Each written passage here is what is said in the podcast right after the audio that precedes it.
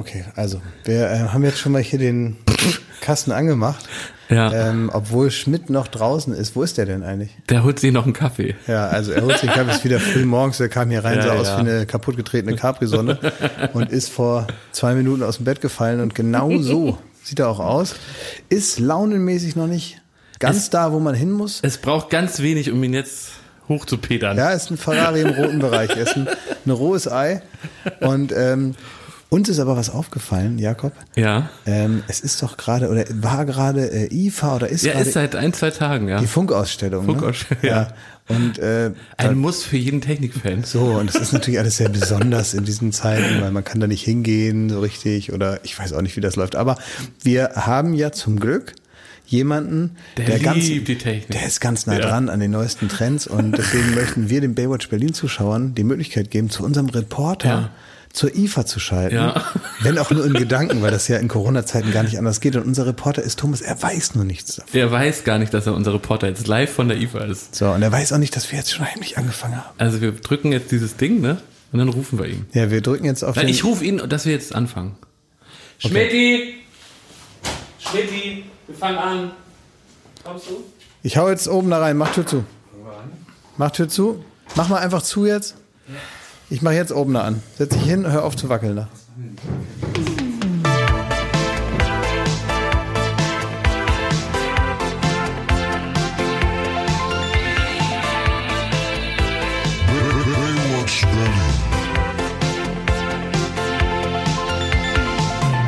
Herzlich willkommen, liebe ZuhörerInnen.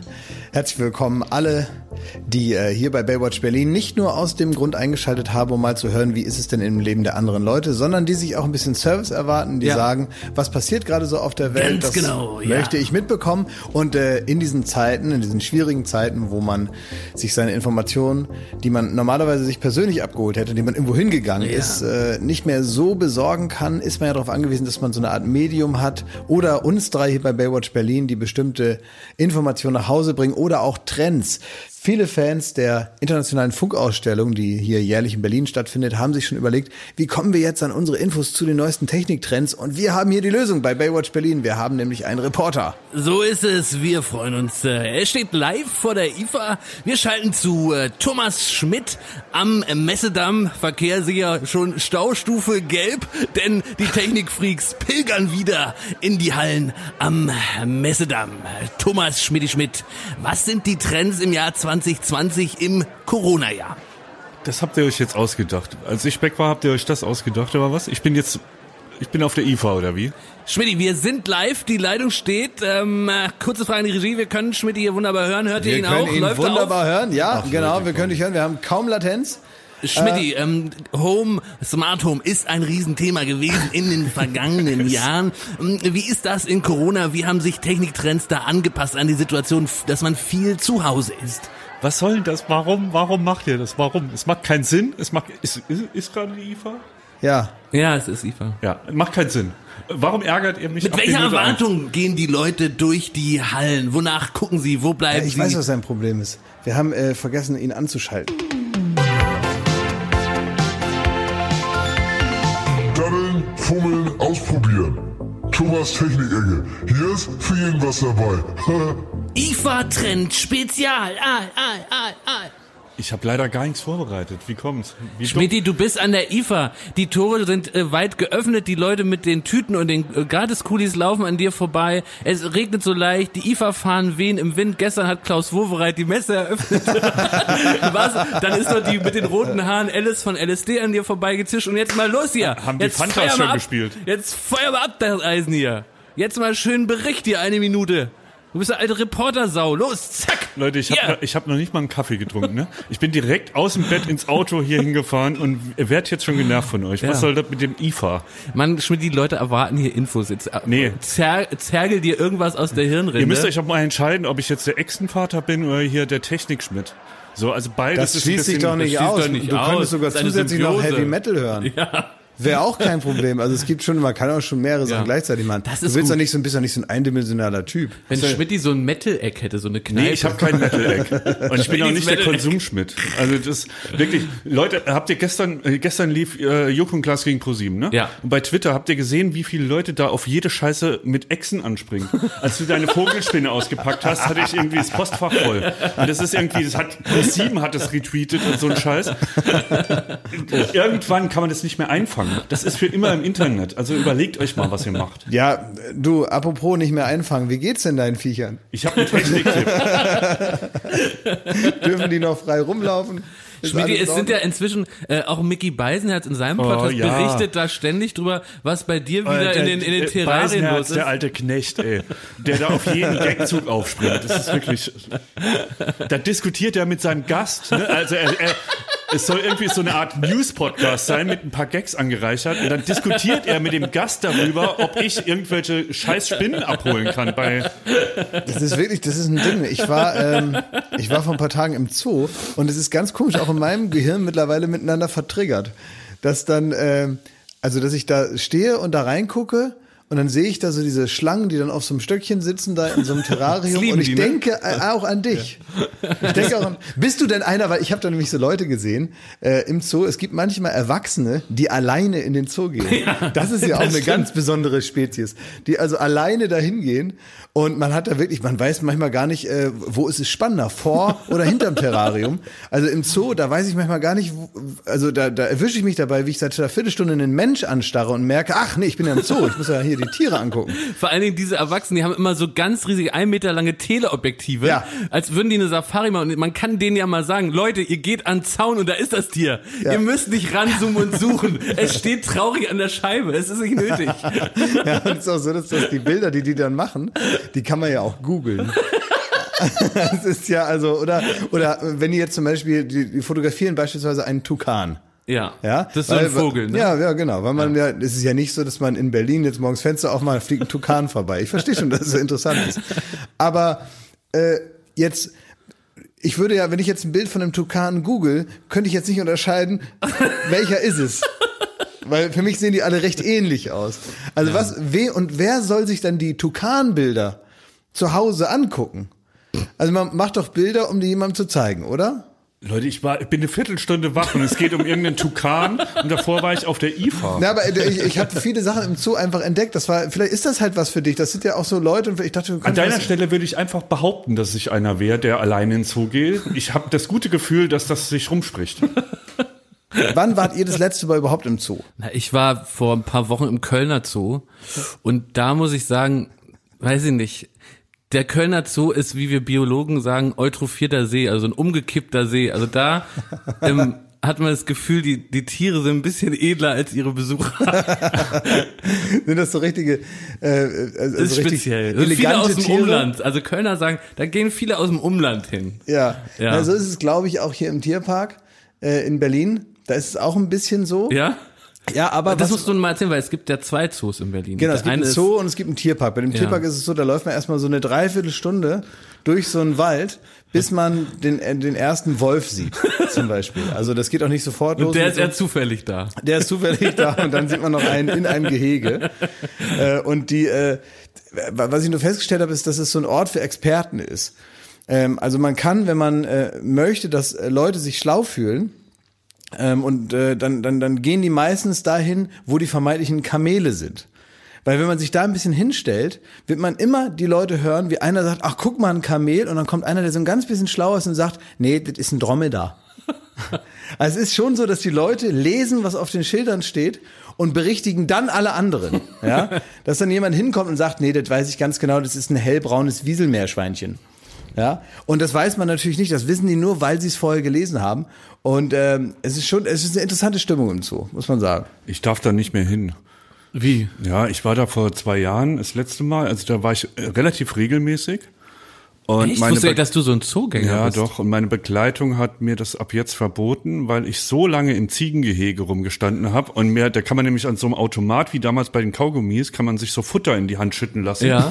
Und dann haben die, äh, dann, dann kamen so ganz viele Ziegen und haben mir das immer abgeleckt da. Und da war ich so lange drin, ähm, dass ich irgendwie da jetzt, also da hat, das hat den Spaß geraubt. für, für die Mitkommenden. Das kann ich mal Weil du da verstehen. so glücklich standst. Ja, weil es ist nämlich gar nicht so mit diesen Echsen. Ich bin bei den Ziegen. Ich bin Ziegenfreak. Aber das ist komischerweise kann ich mir richtig gut vorstellen. Für Ja, viele Leute, auch. die noch kein komplettes Bild von dir haben, Ja. und darum geht's ja auch in diesem Podcast, ne, dass man immer mehr so erfährt, dass man also die verschiedensten Mosaiksteinchen, und das sind viele Darauf bei hat Deutschland gewartet. auf Deutschland gewartet, um zu wissen, ist er nun Ziegen- oder Echsenfreak. Ja. Meiner Mutter sind zwei Sachen im Zoo passiert, die sie nicht will, dass ich sie erzähle. Deswegen erzähle ich sie hier. Äh, das, weil es zwei Sachen waren, die mich als Kind, als kleines Kind wirklich massiv traumatisiert haben. Das eine ist, meine Mutter gehört zu den wenigen auserwählten Personen, auf die der Löwe im Löwenhaus gepisst hat durchs Gitter. Und danach musste der Mantel weggeschmissen werden, weil diese Pisse vom Löwen ist so so ätzend, weil die dient auch dazu, äh, alle anderen Tiere so auf Abstand zu halten und die so in die Flucht zu schlagen. Und deine Mutter, alle anderen Tiere und deine Mutter. Und das war so, meine Mutter kann, wenn solche Ausnahmesituationen antreten, wirklich einen gellenden Schrei von sich geben. Und der fährt, fährt mir heute noch, wie sie selber sagen würde, durch Mark und Pfennig. Und äh, da hat er, dieser Löwe sich aufgerichtet und hat dann einfach durchs Gitter gepisst. Mit so einem langen Strahl. Und äh, seitdem glaube ich, bilde ich mir ein, sind da auch diese Schilder, dass das passieren kann. Das ist im Bereich Aber geht man sich dann beschweren? Geht man dann zur Zooleitung und sagt, äh, Entschuldigung, ihr Löwe hat mich angepisst? Also das, das kommt nicht zu so einer, sag ich mal, typischen Rezeptionsszene, wo man dann sagt, womit man nicht einverstanden war in dem Besuch, sondern man geht da einfach gebückten Hauptes nach Hause. Am besten nicht mit der U-Bahn. Und äh, das andere war, weil du sagst, Ja, man kennt das ja, wenn so eine Katze, äh, die, unsere Katze hat früher immer in die Tennistasche von meiner Schwester gepisst.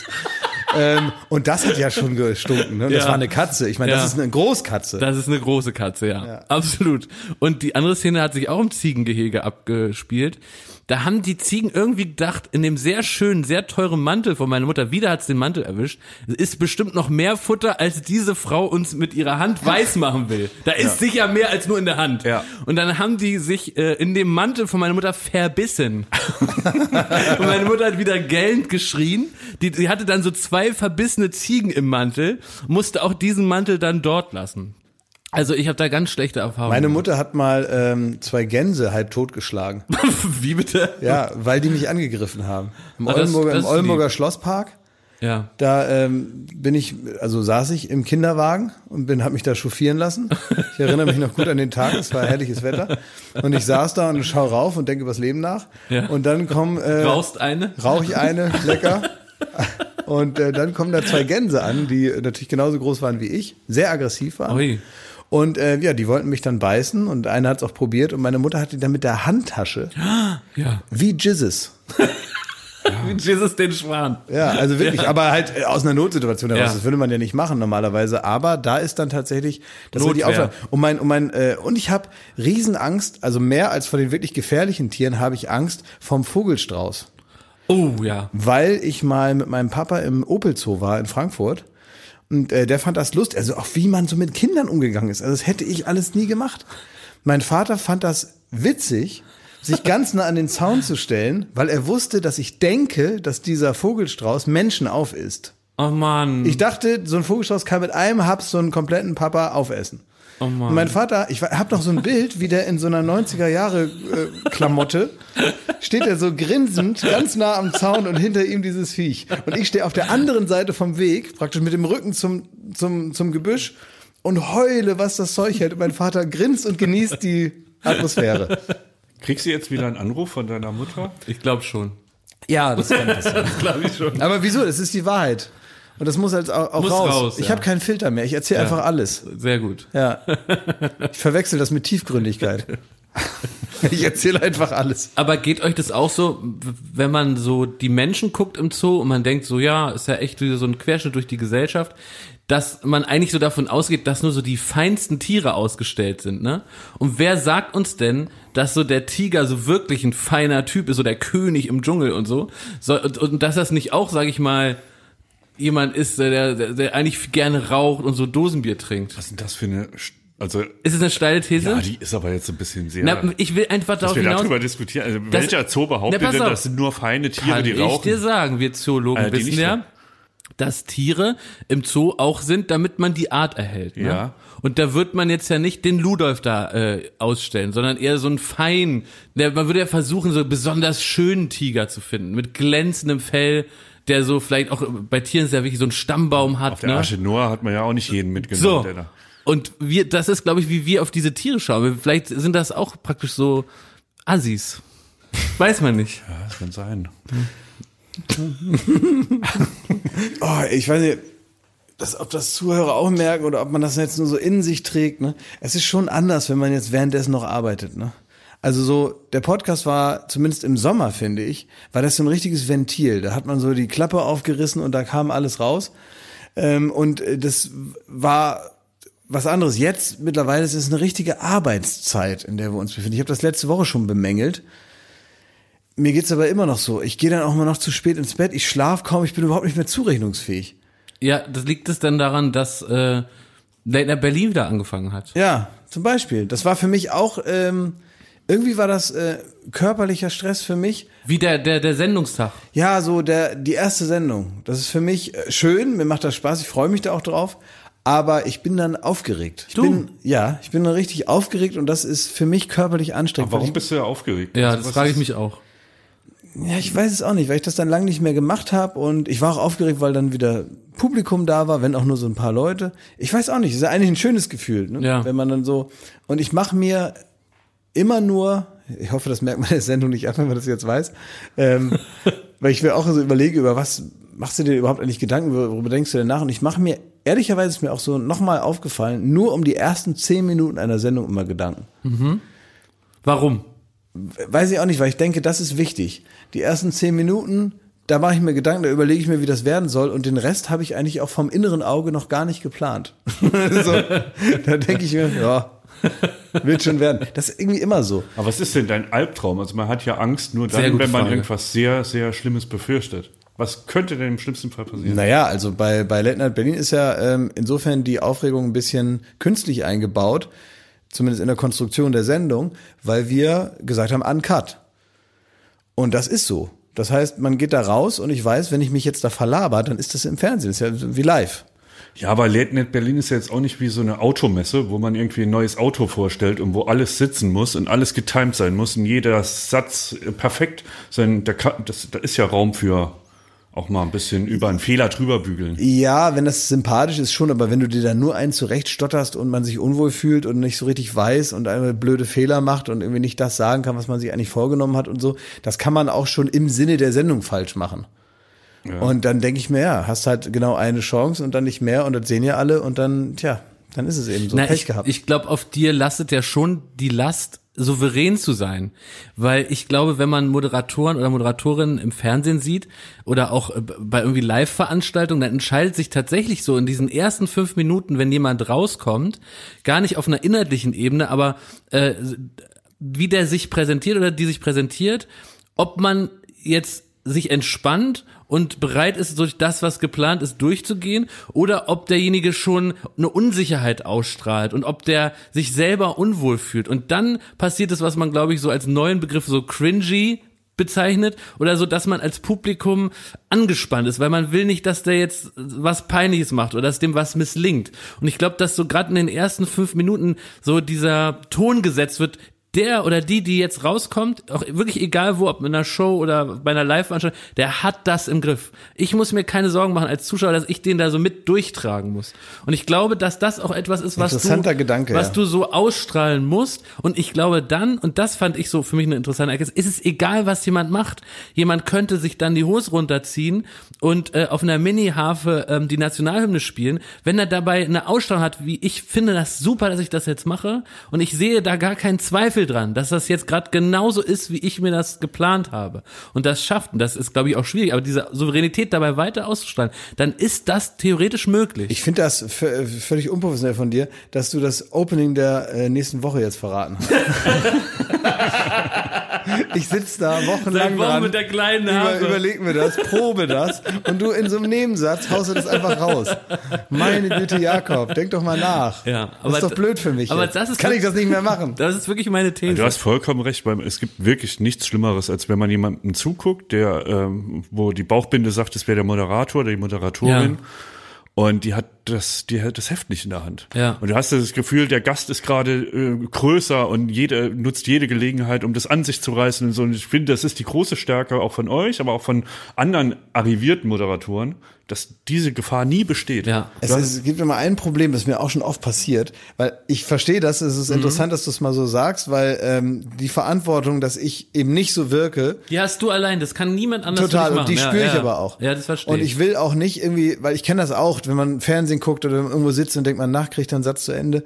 Ja. Und äh, ob er das nach dem vierten Komma hier nochmal eingefangen kriegt. Gab es mal eine Situation, wo du das wirklich auch so verloren hast? Also, dass du gedacht hast, oh scheiße, die Sendung, die entgleitet? Ja, also hundertprozentig. Das passiert mir natürlich auch total. Und vor allem das Problem ist, wenn du das weißt, dass es wichtig ist, dass das jetzt nicht passiert, dann ist es natürlich irgendwann so Stress. Das ist, So entsteht Druck eigentlich, ne? So entsteht Ja. Druck. Das ist so, ähm, keine Ahnung, kennt ihr das? Ihr fahrt eine Autobahn lang und dann, und dann, und dann erwischt ihr euch dabei, wie ihr darüber Oh, nachdenkt, Horror. dass ihr Auto fahrt und dann denkt man, oh Scheiße, ich habe jetzt ja gerade in einem Über-Ich darüber nachgedacht, dass ich Auto fahre und während ich darüber nachdenke, fahre ich ja gar nicht aktiv Auto in erster Linie, Ja. sondern ich fahre eigentlich auf Leitung 2 gerade Auto mit 160 und ich denke darüber nach, wie Leute Auto fahren. Ja, und so und in dem Moment, wo ich mich in so einer Gedankenacht befinde, dann kriege ich Angst.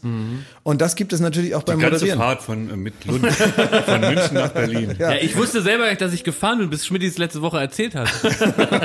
Und dann manchmal ist es aber auch so, dass man beim, beim Moderieren oder wenn man so eine Sendung macht, guckt man sich so von außen zu mit so verschränkten Armen und denkt, na, das war ja scheiße jetzt. Ne?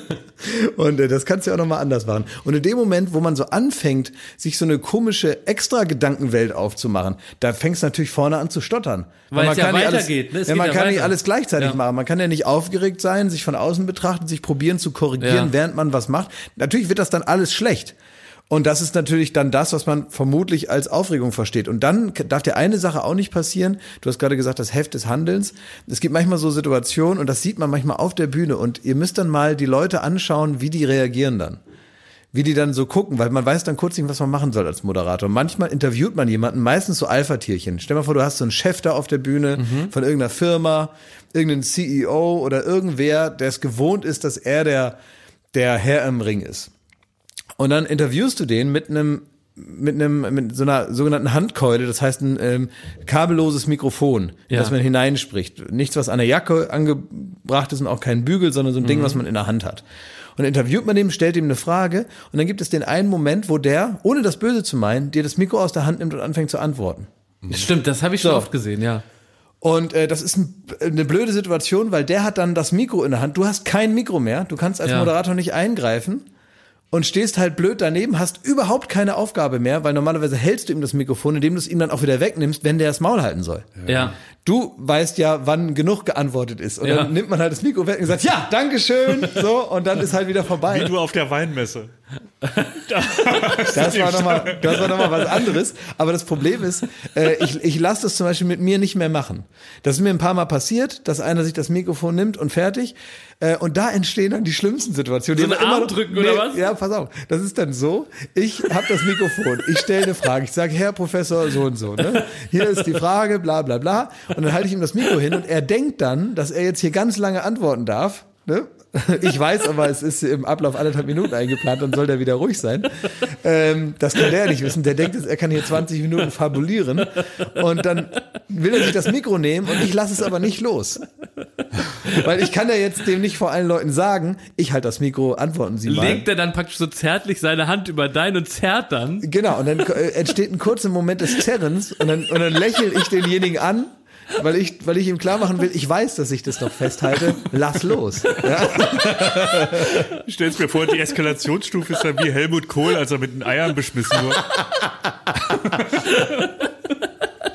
ja, das könnte sein, ja. Es gibt einen ähm, RBB-Moderator, den ich als junger Reporter auch beim RBB sehr bewundert habe. Uli Zelle. Oh ja. Und das ist ein, für alle, die nicht. der in- Abendschau, ne? Genau, die nicht in Berlin oder Brandenburg wohnen, das ist äh, in der Nachrichtensendung vom RBB der, zu der überall live ist. Also der war beim Mauerfall äh, genauso wie äh, als das Rad erfunden wurde, war der einfach, hat der live berichtet. Also ähnlich wie Schmidti auf der IFA. Ne? Mhm. Und äh, der äh, und das wissen RBB-Mitarbeiter, hat eine Band, Uli und die Grauen Zellen. Das weiß und die ich auch. covern unter anderem Rolling Stones Hits.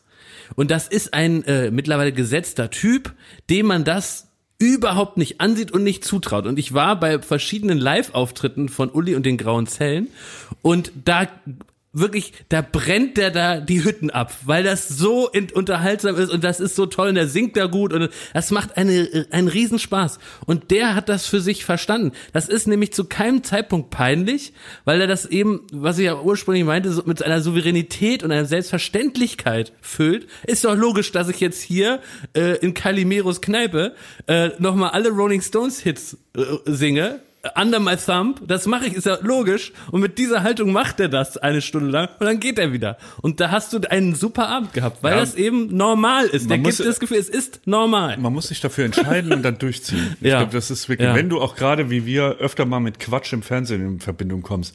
Es gibt nichts Schlimmeres als Quatsch, der halbherzig dargeboten Oh ja. wird. ja. Ja, naja, genau. Also es ist äh, der, der, der berühmte Satz, wenn schon Scheiße, dann mit Schwung. das stimmt, ja. Das stimmt, ja. Werbung. So, was kann man alles Schönes machen mit drei Zähnen im Mund? Man kann Capri-Sonne trinken, man Kann ja kann, putzen kann man die auch. ja, man kann, Spart viel Zeit morgens. man spart viel ja. Zeit. So, man kann vielleicht lustige Liedchen pfeifen oder man kann, ähm, ja, bei Karussells kann man die Schiffschaukel anhalten. Oder die so. Bremsen. Ja. so, das sind alles so Dinge, die man mit 13 hinkriegt. Aber die allermeisten Dinge im Leben, die sollte man mit komplettem Esszimmer, wie wir sagen, begehen. Also alle Zähne sollen noch drin sein. Und wenn es nicht die eigenen sind, dann sollen sie wenigstens so ähnlich aussehen und genauso funktionieren. Und das ist dann Zahnersatz. Und uiuiui, das geht ins Portemonnaie. Es sei denn, man ist schlau und man hat rechtzeitig, in welchem Alter auch immer, denn ein Zahn, der guckt nicht in den Personalausweis. Der kann auch mal sagen, ich verabschiede mich jetzt im Alter von 21. Auf Wiedersehen. Ähm, oder eben später, wo es dann wahrscheinlicher wird. Wenn ihr eine Zahnzusatzversicherung habt von der Allianz, dann habt ihr was davon. Das Ganze wird vor allen Dingen wahnsinnig bequemer darüber nachzudenken. Ja? Bei der Allianz, da gibt es eine Zahnzusatzversicherung als perfekten Partner für gepflegte Zähne. Das Ganze nennt sich Mein Zahnschutz und die bekommt man ab. Und jetzt Achtung, ist das nicht das mal wert? 12,94 Euro im Monat. Ey, da geben andere Leute mehr Geld für ihr Fußball-Abo aus. Muss man überlegen, ey. Natürlich. Und vor allen Dingen, wenn man mal was hat, dann was mit den Zähnen zusammenhängt, dann gibt es nicht mehr die Frage, macht man das jetzt oder macht man das nicht. Man muss es immer auf jeden Fall machen, weil es A, sau weh tut und weil es natürlich auch nicht irgendwie verrückt aussehen soll dann ein Leben lang. Man sagt ja nicht, gut, dann esse ich nur noch auf der rechten Seite. Das machen wir in der Regel nicht und deswegen möchte man nicht diesen riesen Batzen Geld dann bezahlen müssen, den sowas nun mal kostet, weil das soll ja auch lange halten. Also macht es doch mal oder denkt mal darüber nach. Die Zahnzusatzversicherung der Allianz ist immer für dich da in diesen Situationen. Da gibt es hochwertige Füllung statt Amalgam. Das ist ja schon mal was. Ne? Amalgam ist ein bisschen das Asbest für Zähne. Ne? Ja, das so will man nicht haben. Will man nicht haben. Ähm, erstklassige Inlays, Implantate, Bleaching, professionelle Zahnreinigung, innovative Behandlungsmethoden und vieles mehr. Also das strahlende Lächeln, das ihr jetzt gerade im Gesicht habt, das möchtet ihr doch noch ganz schön lange haben, oder? Damit ihr auch morgen noch kraftvoll zubeißen könnt. Allianz.de slash mein Zahnschutz. Oder geht einfach zu einem der ExpertInnen vor Ort. Da bekommt ihr dann alle nötigen Infos und dann könnt ihr gucken, welches Angebot für euch das Beste ist. Ist ja auch vielleicht nochmal unterschiedlich. Der Link und alle Infos, die ihr dazu braucht, die kriegt ihr natürlich in unseren Den Shownotes. packe ich, jetzt- den packe ich jetzt da rein, den Link. Ich nehme den mal kurz und Ja? pack den da jetzt rein. Pack ihn rein in die ich habe ihn jetzt reingepackt. Ja. Allianz.de slash mein Zahnschutz war das, ne? Ja, ist ja genau. reingepackt. Da ist Schon, reingepackt. Ja. Da könnt ihr die Zahnarztkosten einfach weglächeln. Werbung Ende. Aber äh, äh, eine Sache zu dem Thema äh, Mikrofon rausreißen. Habt ihr das gesehen, wie äh, Nena, dieser, also der Gott, vor kurzem äh, zirkulierte ein Video durchs Internet. Und zwar sollte Lena so ein Autokinokonzert, Nena, Ja. Nena, nicht Lena, Gott, äh, ein Autokinokonzert spielen und sie wurde angesagt von einer Radiomoderatorin. Und irgendwann hat, das war wirklich eine ganz normale Moderation. Und da war nichts, also nichts auffällig. Die hat einfach nur gesagt, sie ist seit so und so vielen Jahren auf der Bühne und jetzt hier, was für eine große Ehre. Dann kommt Nena wie eine Furie auf die Bühne gestapft, reißt ihr das Mikrofon ab und sagt, so reicht jetzt auch mal. Tschüss. Ich bin jetzt dran. Ich glaube, das war so, ich bin jetzt dran. Und dann hat sie die einfach so von der Bühne gestellt. Schleich dich, ja. Habe ich, hab ich euch mal erzählt, dass ich wegen der mal fast rausgeflogen bin? Bei Viva? Wegen Nena. Es klingelt so dunkel, aber Abmahnung habe ich bekommen. Nein. Da war ich gerade ein halbes Jahr bei Viva, da hätte es schnell wieder vorbei sein können. Was hast du gemacht? Ja, die konnte da jetzt nicht so ganz viel dafür. Ich aber auch nicht. Aha. Also wir waren beide eigentlich, eigentlich Sarah Kuttner schuld, muss man sagen. Also war folgendermaßen. Ich hatte so eine Sendung, die hieß 17. ja, kam was immer- war das für eine Sendung? Ja, eine Hab ich wirklich noch nicht von Die gehört. um Ich 17 kenne dich Uhr. so lange, aber das weiß ich, was das ist. Nein, das ist, also was heißt scheiße, das war so eine, eigentlich war das für da ganz okay. Das, das sah, das Studio war ein bisschen hässlich. Das sah ein bisschen aus wie bei Togo. Das war so ganz sehr bunt und äh, Aber was war die Idee um von 17 Uhr kamen die immer, die gingen anderthalb Stunden und da die kamen Idee halt so war, sie Stars. kommt um 17 Uhr. Sie kommt um 17 Uhr, deswegen. Ich habe ein Konzept, Leute. Ja, damit konnte man äh, bei Viva damals noch Punkte machen. Um 17 Uhr kam also diese Sendung. Es haben immer ein, ein, ein männlicher und eine weibliche Moderatorin zusammen moderiert. Und äh, ich habe das immer moderiert, immer mit weiblichen äh, wechselnden Moderatorinnen. Und dann haben wir so Gäste gehabt und dann irgendwie, was weiß ich, die neuesten. Dann Der kam, typisch 17 halt. Da kam da so Us Five. Ach so. Ah, nee, die noch nicht mal. Also die davor waren, ach weiß der Kuckuck, irgendwelche Leute. Und ich weiß noch, dass ich da saß und es war live und da saß noch Simon Gosiohan neben mir. Das ist wirklich schon 100.000 Jahre her. Und dann sollte Nena kommen. Und die hatte einen Live-Monitor hinter der Bühne stehen, wo sie das laufende Programm gesehen hat. Und dann sah sie also den Opener live im Programm von meiner Sendung. Und dann habe ich gesagt, und hier ist Nena und dann kommt sie rein.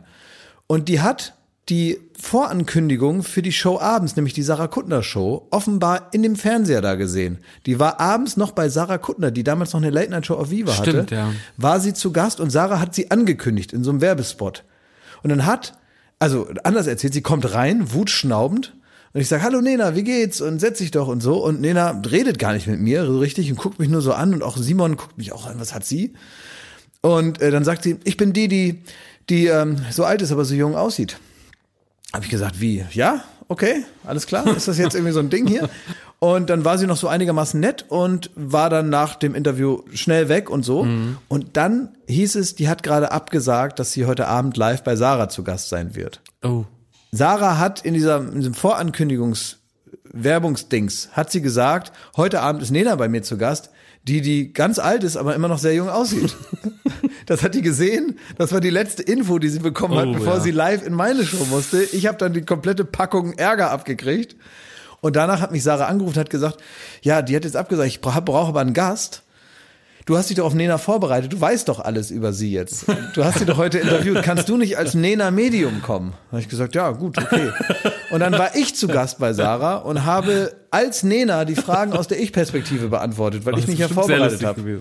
Genau, das war ganz witzig und da habe ich mir natürlich irgendwelche Sachen ausgedacht, die jetzt alle nicht der Wahrheit entsprechen. Ja. Ähm, Da steht die drauf, die Nena. was Nena gerne trinkt beispielsweise. So habe ich mir irgendwas ausgedacht, Ja. dass sie zum Beispiel gerne Rotwein trinkt. Habe ich mir ausgedacht und so. Und dafür gab's äh, gab's dann Ärger oder dass, dass man nicht so nah mit der Kamera kommen soll. Das habe ich mir auch ausgedacht, dass das eine Ansage wäre, die äh, offenbar mal gemacht wurde.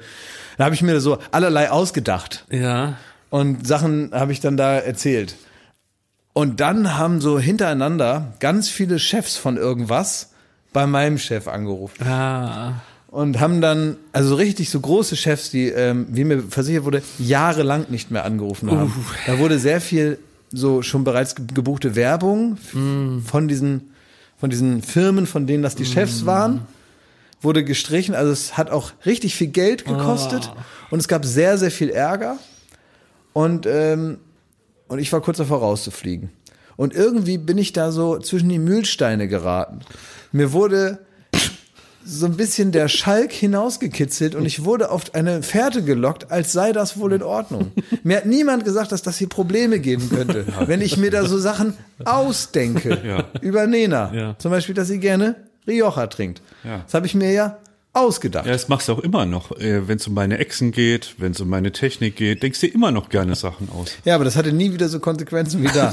Aber ähm, man muss ja sagen, also Nena ist ja in der Branche eine Künstlerin, also von der hört man nur Gutes. Es Ja. gibt ganze Internetforen sind vollgeschrieben. Nur mit, Nena- Schmetti, hallo, die was hat- Werbepartner. Ja, ich sag mal, was hat Nena Gutes gemacht? Das So, wird da das alles ist aufgeschrieben. richtig. Das ist wie die Bibel. Kann man überall nachlesen. Wenn man nochmal wissen wollte, was hat Jesus gemacht, ist es die Bibel. Und wenn man nochmal wissen will, was hat Nena oder Ellen DeGeneres Gutes gemacht, Twitter. So sieht's aus, ja.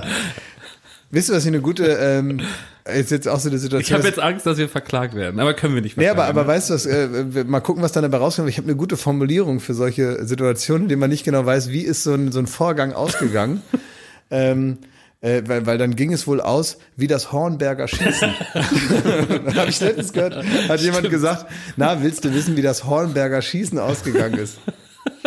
Eigentlich sehr gut, oder? Es könnte sowas werden wie das Hornberger Ja. Wer weiß. Ähm, Jakob hat letztens was Irres gemacht, das hat mich total verunsichert. Ja. Hast du das auch mitbekommen? Ich weiß nicht, das wäre so richtig hier so rumgegangen in, äh, in der Firma. Ähm, Jakob kam mir letztens rein und hatte mit seinen Haaren nichts gemacht. Ja, Der ist morgens aufgewacht, ja. hat sich da irgendwie immerhin noch was angezogen und hat die Haare die, so wie sie waren gelassen und ist losgegangen. Das habe ich in zehn Jahren Ja. gemeinsamer Arbeit nicht erlebt. Und dann saß der hier bei mir auf dem Sofa und habe ich mich dann immer mal so getraut zu fragen, weil man ja denkt, was ist mit dem? Ja. ne? Also da sollte man doch als Freund, sollte man doch jetzt mal nachhaken, weil irgendwie scheint da was außer, äh, außer Kontrolle geraten zu sein. Und dann habe ich so ganz vorsichtig gefragt, Jakob, ist alles okay bei dir? Ist irgendwie Also normalerweise mache ich mich immer fertig für die Arbeit. Ja. Ja, ich ziehe mein Pulli an, mein Hemd, meine Hose und dann mache ich mir noch die Haare, ja. Und äh, ich mache mich schön, um meine Arbeit zu machen. Und äh, dienstags morgens kommt ja immer die Quote, ne? Und da habe ich mich diesmal so geärgert. Ich war eigentlich gut die Quote, ja, aber die war nicht so gut, wie ich mir das vorgestellt habe, wie ich das für angemessen halte für äh, die erste Folge Late Night Berlin in ähm, diesem Herbst. Und da habe ich mich geärgert und gesagt, fickt euch Leute, für euch Arschlöcher, also Wen- meine wen Mit ja, meine Mitarbeiter, äh, die Zuschauer, meine Kollegen, meine Freunde, mache ich mich heute nicht schön aus Protest. Was kann denn Basti Krage dafür? Ja, auch. Er, er kann auch nichts dafür, aber wir haben ja auch nicht, wir, wir haben ja auch nicht eine bessere Quote hingekriegt. Und dann war ich sauer und unzufrieden. Dann habe ich gesagt, für euch mache ich mich heute nicht schön. Hast du So. wirklich das Gefühl, dass das Na, so wie Leute, weißt du, wie Leute äh, sagen so, ähm, wenn, wenn wir die WM mal gewinnen, dann rasieren wir uns wieder. So in diesem, in diesem Gefühl habe ich das gemacht. Das ist aber schon verrückt. Vielleicht mache ich es jetzt auch jeden Dienstag, bis mir die Quote gefällt. Mache ich jetzt die Haare nicht mehr. Immer dienstags. also ich habe nur gedacht, äh, so geht das so los, wenn man so feststellt an so Leuten, also zum Beispiel bei meiner Oma war das auch so. Es waren so Kleinigkeiten, die irgendwie Oh dann anders nein, waren. bin ich dement? ich weiß nicht. Ja. Also meine Oma hat zum Beispiel immer so einen Euro für mich zurückgelegt Ja. ähm, oder eine Mark pro Woche für meinen Rubbelplatzbesuch. Also Einmal, einmal im Jahr kam der Kramermarkt nach Oldenburg Oh. und dann hat die mal einmal pro Woche mir so ein, eine Mark zurückgelegt. Und hatte ich am Ende des Jahres immer 52 Mark und das hat die mir dann gegeben zum äh, Kramermarktsbeginn. Boah, das ist ultra viel. Das ist ultra Für viel. so einen Rummel. Genau. Und Ja. äh, meine Oma hatte nicht so viel Geld, also die hat dann immer eine, ein, eine Mark weggelegt und so. Und irgendwann gab's das einfach nicht mehr. Und es wurde auch nie wieder drüber geredet. Es war einfach, es, also ich stand da mehr oder weniger mit offener Hand in der Küche, weil ich wusste, da in dem Glas ist mein Geld, gib her. Und, äh, und es kam nicht. Oh. Und es hat auch niemand thematisiert. Und dann habe ich abends äh, auf dem Rückbank vom äh, Golf meiner Mutter, auf dem Weg von Wilhelmshaven nach Oldenburg zurück, habe ich dann gefragt, wieso hat Oma mir das Geld nicht gegeben? Naja, Aber zu dem Topic ne, hab ich, äh, gab es bei uns mal in der Familie Schmidt ein Desaster, was bis heute nachhalt. Auch gute 30 Jahre später, nee, 35 Jahre später fast. Ähm, und zwar, mein Opa war immer sonntags zu Besuch zum Essen. Ne? Und ähm, es ging dann immer drum, äh, wer macht den Abwasch. Ja? Und also das und meistens mussten dann die die Kinder ran, aber manche, wir haben da immer so rumgequengelt und ich hatte halt einfach keinen Bock, den Abwasch zu machen. Und da hat mein Opa gesagt, so, also wer heute den Abwasch macht, der kriegt von mir 10 Mark. Dann hat mir den 10 Mark Schein dahingestellt. Habe ich gesagt, danke, nein, hab keinen Bock.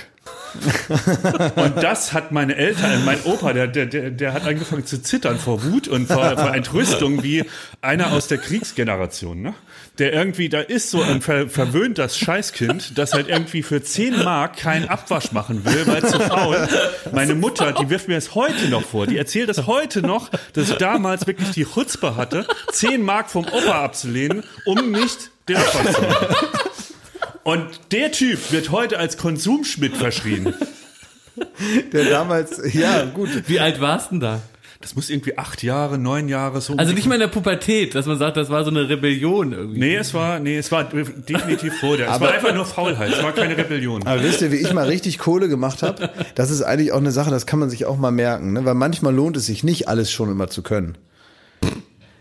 Es war so, ich konnte nicht, also ich konnte essen, offenbar, weil ich war ja ein wohlgenährtes Kind, es gab Ja. keine Auffälligkeiten beim Kinderarztbesuch, äh, bis auf die Verletzung, die ich mir selber zugeführt habe, dass meine Mutter manchmal ein bisschen peinlich war, mit mir zum Kinderarzt zu gehen, so aussah, als hätte ich mir die nicht selber zugeführt. Gut, das ist ein anderes Thema. ähm, Es wird langsam. Nein, ich war halt immer so, ich habe mich immer so stark verletzt, dass es unangenehm war, mit mir zum Kinderarzt zu gehen, weil man das irgendwie nicht erklären konnte mehr. Das lag aber daran, dass wir so einen Wald vor der Tür hatten, ich da ständig von den Bäumen gefallen bin. Aber gut, anderes Thema. Äh, es war so, ähm, also die eine Sache, die ich äh, also nicht so gut konnte, die aufgefallen ist in der Familie, war, ich konnte nicht so richtig fein mit Messer und Gabel essen. Ah, okay. So, dass man auch im Restaurant sich jetzt nicht schämt, sondern ich habe mir da die Gabel halt so geschnappt und das Messer und das ging schon irgendwie da in die Luke, aber das sah alles nicht so elegant aus. Wir waren jetzt auch nicht ständig in irgendwelchen Sterne-Restaurants, aber man kann sich ja auch in einem normalen Restaurant, in einer, in einer, im, Hotel Heinemann hinten in der Gaststätte, kann man sich ja auch mal ordentlich benehmen. So. Und dann, das ist meinem Opa richtig äh, äh, aufgefallen, der, den hat das sehr gestört. Und der hat mir dann das, die unglaubliche Summe, die unglaubliche Summe von 200 Mark. Mein Opa war eigentlich ein geiziger Typ, der hat mir nie wieder und nie vorher so viel Geld gegeben. Der hat gesagt, wenn ich es lerne, vernünftig mit Messer und Gabel zu essen, dann kriege ich von ihm 200 Mark. So, meine Schwester, die konnte schon immer mit Messer und Gabel essen. Die hat 0 Euro bekommen. so, was dazu führte, dass ich nachher teilen musste. Meint ihr, das wäre ein erfolgreicher Ratgeber, mit dem man so zu Markus Lanz gehen äh, könnte, so erziehen mit Geld? Das hatte ich auch. Ich, äh, meine Eltern haben mir mal äh, einen Laptop geboten, wenn ich aufhöre zu rauchen. Ich sollte irgendwie so und so lange nicht rauchen, dann würde ich einen Laptop kriegen. Ja, habe ich so ich lange nicht geraucht, habe den Laptop gekriegt und wieder angefangen. Es war wirklich nicht so einfach. Mehr. Du warst ein bisschen kompliziertes Ja, Kind, ne? Ja. Warst du das absichtlich oder warst du einfach ein bisschen so, warst du so? Oder hast du auch dir bewusst vorgenommen, heute bin ich schwierig? Nee, das nicht. Ich war aber wirklich kompliziert. Ich war so, musst dir vorstellen, so ein bisschen wie Lund. Also ich wollte auch alles ausdiskutieren und habe mich immer wie vor Gericht gefühlt. Also meine Eltern sind schwer davon ausgegangen, dass ich so Anwalt werde, weil ich da die ganze Zeit irgendeinen Scheiß verteidigt habe, wo es überhaupt nichts zu verteidigen gibt. Wo ich halt einfach irgendwelche steilen Thesen aufgestellt habe, äh, weshalb die Erziehung von ihnen kompletter Müll ist und so. Ich habe wirklich, ich war Terror, Terror, Terror, Terror. Du hast denen gesagt, wie schlecht sie eine Ja, Erziehung machen. ja. Also als praktisch, also offenbar ja, warst du ja im Prozess des Erzogenwerdens, Ja. weil du warst ja noch nicht fertig Das war die erzogen. Pubertät. Und da habe ich dann erklärt, warum all ihre Methoden kompletter Schwachsinn sind, auf einen Feingeist wie mich überhaupt keine Auswirkung haben. Das können sie mit meinem Bruder machen, aber mit mir ist das leider so. Also ich habe mich da wirklich so ein bisschen. Ich war auch so faul in der Schule und so, also wirklich eine Katastrophe. Ich hatte 120 Fehltage im Jahr. Echt? Das so. würde ich jetzt gar nicht zutrauen. Katastrophe, ey. Ähm, Ach, jetzt, jetzt, ich verstehe viel mehr diese Beruhigung, die deine Eltern ausstrahlen, dass du jetzt seit Jahren da den Job hast. die dachten wirklich, Ja, ich verstehe, lande ja. unter der Brücke. ich kapiere das jetzt viel mehr, weil ich habe dir so den Eindruck, du übertreibst das immer, aber jetzt so 120 fehlt schon, das ist Ja, schon Nee, da so. gab's Schulverweis, also es gab den, Ver- äh, wie hieß das, also Tadel, und dann Tadel, kam ja. der nächste Schritt war ein Verweis. Ja. Hatte ich auch, dann gab's irgendwie, mein Vater musste andauernd beim Direktor antreten und so weiter, dann äh, haben wir aus Ermangelung an, äh, an Drogen haben wir Tee geraucht überall, aber es haben halt dummerweise alle gedacht, es wären richtige Drogen. Ähm, und all das kam so alles zusammen. Das, das, das tangiert so den, den, den schlimmen Oktober. Aber Ah! da, da rutschen wir mal dran vorbei. Ah, den dürfen wir nicht, äh, noch nicht, noch nicht. Ich sag mal, der war, der war dann Peak. in dieser ganzen Entwicklung. Also ich möchte bitte auch nochmal hier einmal öffentlich aufrufen, dass uns doch bitte die Gnade zuteil wird. Ja, wirklich. Endlich über den schlimmen Ja. Oktober berichten zu dürfen. Nee. Es gibt den, na, du kannst das ja gar nicht entscheiden. Du würdest dir es ja auch wünschen, dass das mal rauskommt. Du würdest doch auch mal gerne über den schlimmen Oktober sprechen. nee. Aber das ist ja verboten von zu Hause aus. Und ja, also ich Würdest du bei Hotel Matze über den schlimmen Oktober berichten? Ja, da schon. Also in so einer wes wesentlich unfeindlicheren Atmosphäre. Natürlich, natürlich, natürlich. Der, der fragt Vielleicht, weil so. ich, weißt du, Klasse, ich denke, halt, vielleicht liegt es an uns, dass uns so ein bisschen die Warmherzigkeit fehlt, dass Schmidti auch sich öffnet und, und bereit ist, mal so ein bisschen blicken zu lassen, weißt du? Weil er Ach natürlich so, weil, so wir den, Angst weil wir den hier hat, in den er ersten zehn Minuten schon sturmreif gequatscht haben. ja, ja. Und ihr grinst Ja. dann auch immer so, ihr feigst mich so an, wenn ihr so eine Frage stellt. Das ist nicht die Atmosphäre, die aus Interviewern so, dass die so äh, die Zügel loslassen. Weil wir können uns überlegen, ob wir nächste Woche mal zumindest den Versuch starten, in einer neuen Interviewrubrik aus dir den stimm, schlimmen Oktober zu entlocken durch, durch ganz sanfte Interviewführung. Können wir nicht einfach eine Rubrik machen, die heißt Hotel Matze? ja, Und da fragen wir, ganz ähm, sanft und so ganz ne, wir äh, fragen informiert. einfach aufrichtig interessiert. Ja. Nee, Moment, Moment.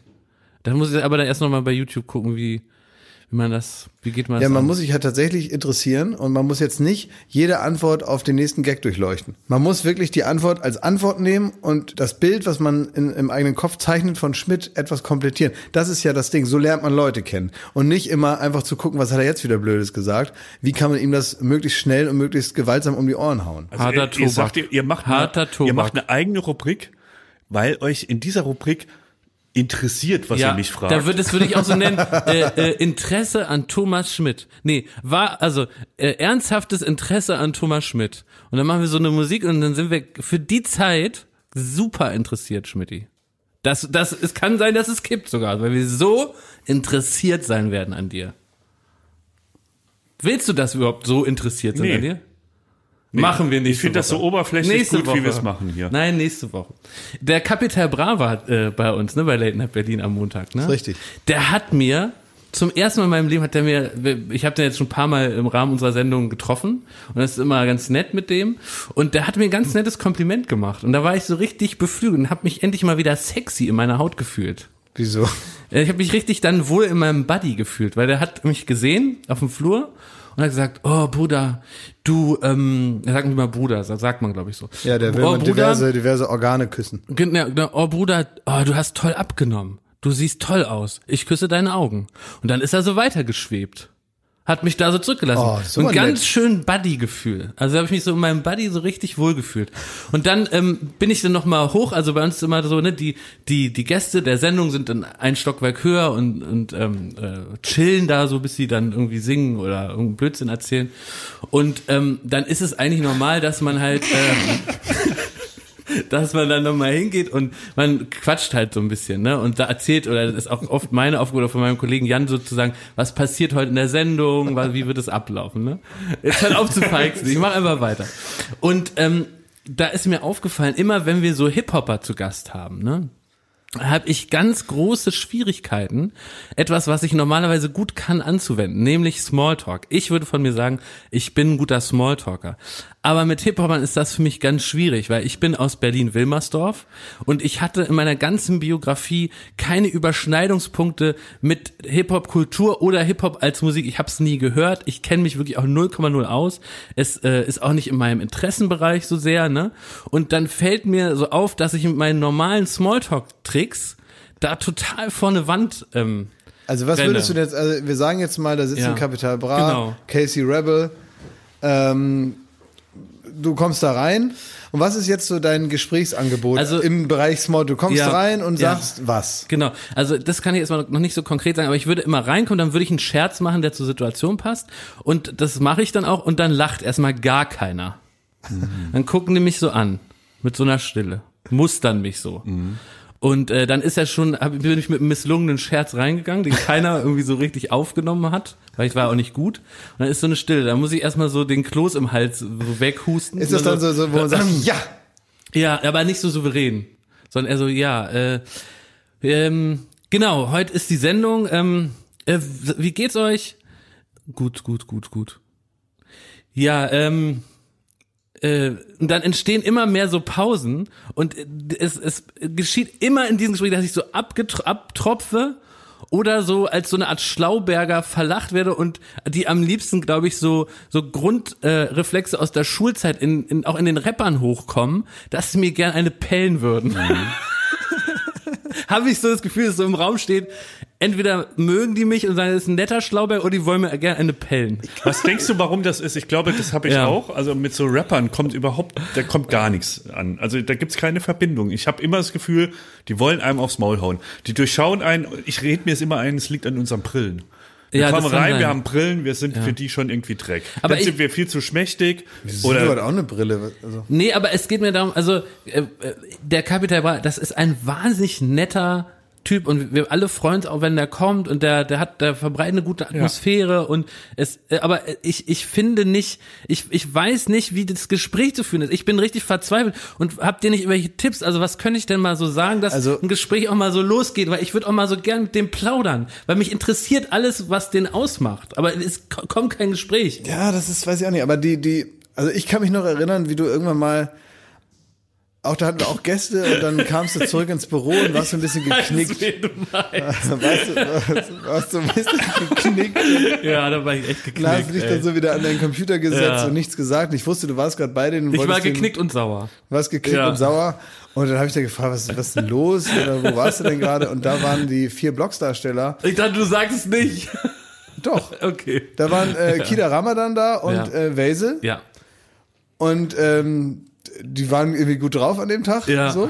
Also, und dann kamst du aber zurück und habe ich gesagt, was, was ist denn los mit dir? Und dann hast du gesagt, "Ach, die haben mich nur verarscht. Ja. Ja. Ja, da, da bist du nicht so durchgekommen und das, ich glaube, es Ja. lag nicht so an dir, sondern es war einfach, die hatten sich auch lange nicht mehr gesehen, die wollten sich Ja. irgendwie was erzählen und denen war denen jetzt egal, was du denen jetzt über die Sendung erklärst. Ja. Hier, da ist die Tür, da kommt ihr rein, da setzt ihr euch hin, das sagen sie, ja, ja, alles klar, haben wir schon mal gemacht, wir sind schon mal gelaufen, zehn Meter. Dankeschön.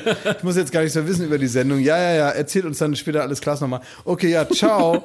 Und so, und die wollten halt miteinander reden und die hatten jetzt einfach keinen Bock, dir zuzuhören. Aber ich würde wirklich gerne Tipps annehmen von Leuten, die äh, vielleicht viel Hip-Hop hören, die so im Rap-Game zu Hause sind. Äh, liebe ZuhörerInnen, schickt mir wirklich gerne Tipps. Was glaubt ihr, was sind gute Conversation-Starter so im Hip-Hop-Game? Dazu habe ich auch noch eine Sache. Ähm, wir bewegen uns ja manchmal, also eigentlich könnten wir zufrieden sein mit unserem Leben, mit dem Ansatz von Karriere, den wir machen. Wir haben einen ordentlichen Beruf, Ja. ja. wir kriegen Geld überwiesen, es ist alles gut. Wir, wir sind in einem Alter, wo man auch zu sich selbst gefunden hat. So. Und trotzdem landen wir auch durch unseren Beruf immer mal wieder in Milieus, die jetzt nicht zu unserem gehören. Also, ne, wir sind so Abteilung Studenten für immer. Und die, wir haben zum Beispiel früher mal in die Pornobranche reingeschnüffelt. Also da waren wir so, wenn wir bei MTV gedreht haben, haben wir äh, jeden zweiten Dreh war eigentlich auf der Venusmesse oder einem Pornoset oder sonstiges. Und da kamen wir zum Beispiel auch, ich glaube, der lebt mittlerweile gar nicht mehr, äh, mit Harry S. Morgan in Kontakt, ein, ein alter deutscher Pornoproduzent. Der, der, der Gag in seinem Urgestein. Namen, der Gag in seinem Namen, kann ich mir, der hieß nicht einfach Harry S. Morgan, sondern der hieß Harry Ass. Ja, There's Ah, the Gag. nein, das Inside. habe ich ja nie gerafft. habe ich auch nie gerafft. So, Harry S. bitteschön, da ist es. Oh, Harry S. Harry S. Morgan, also so schon. Ach, shit. Ah. Ui. Boom. Krass, ja. Danke, Klaas. Oh. So, und ähm, wir, äh, irgendwie hat sich mal ereignet, dass wir nach der Venusmesse in so einen Bus geladen wurden mit Evil Jared und so acht Pornostars. Und die haben da irgendwie, irgendwann hat sich ereignet, dass ich auf dem Tresen, da war in dem Bus war ein Tresen eingebaut mit einer Jägermeisterbar und da lag ich irgendwie, muss ich da mit dem Rücken draufgelegen haben Was? auf dem Tresen und Pornostars haben mir den Jägermeister in den Mund. Wann Ich weiß das? es nicht mehr genau. Ich Warum weiß, es weiß ich das genau. nicht? Ja, es könnte, also da, ja, so war das. Und ähm, Wann war das? das war nach der Venusmesse, als wir so in dem, da war irgendwann mal Aftershow-Party. Und dann ging es zu dieser Das ist ja Aftershow-Party kurios, dass man das jetzt hier so rauskriegt. mit Evil Jared. Und ich weiß, der, der Bus hat auch andauernd angehalten, da ist ein neuer Pornostar einge, also der hat so, war wie so ein, wie so ein Koks-Taxi für Pornostars. Der ist so durch Berlin gefahren und hat Pornostars eingesammelt, um auf diese Aftershow-Party zu kommen. Das und da war eine Tanzfläche und ein Jägermeister stand drin. Ja, und wie war der, wie war die Stimmung? War das, also ist es wie, wie beim Echo bei der Aftershow? oder Was ist da speziell in der Stimmung? Sie war ausgelassen.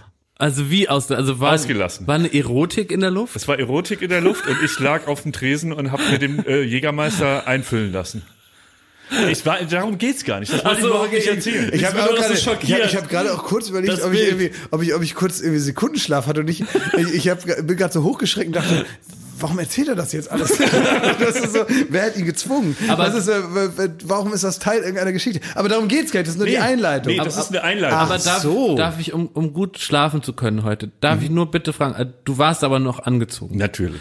Danke. Immer Kontenance bewahren, das ist wichtig. Gut. Fahren Sie fort, Herr Schmidt. Ja. Ähm, und ähnlich geht's mir. Ich habe so festgestellt, wenn wir in diese Milieus so reinkommen, ob es jetzt Pornostars sind oder man hat irgendwie mit Rappern zu tun Ja. oder man hat irgendwie, ich, äh, ich bin ja oft auf der, an der Rummelsburger Bucht mit dem Schlauchboot unterwegs und da gibt's so eine Art ähm, Freidenker, die da auf dem Wasser leben und Ah, in ja. Holzhütten. Und da haben wir Vincenzo kennengelernt. Das ist so der Bürgermeister der Rummelsburger Bucht sozusagen. Der sieht ein bisschen aus wie der Sänger von Turbo Negro. Also der hat nichts an, außer so ein, so ein Umhang. Und der war, äh, 13 Jahre war der Backpacker.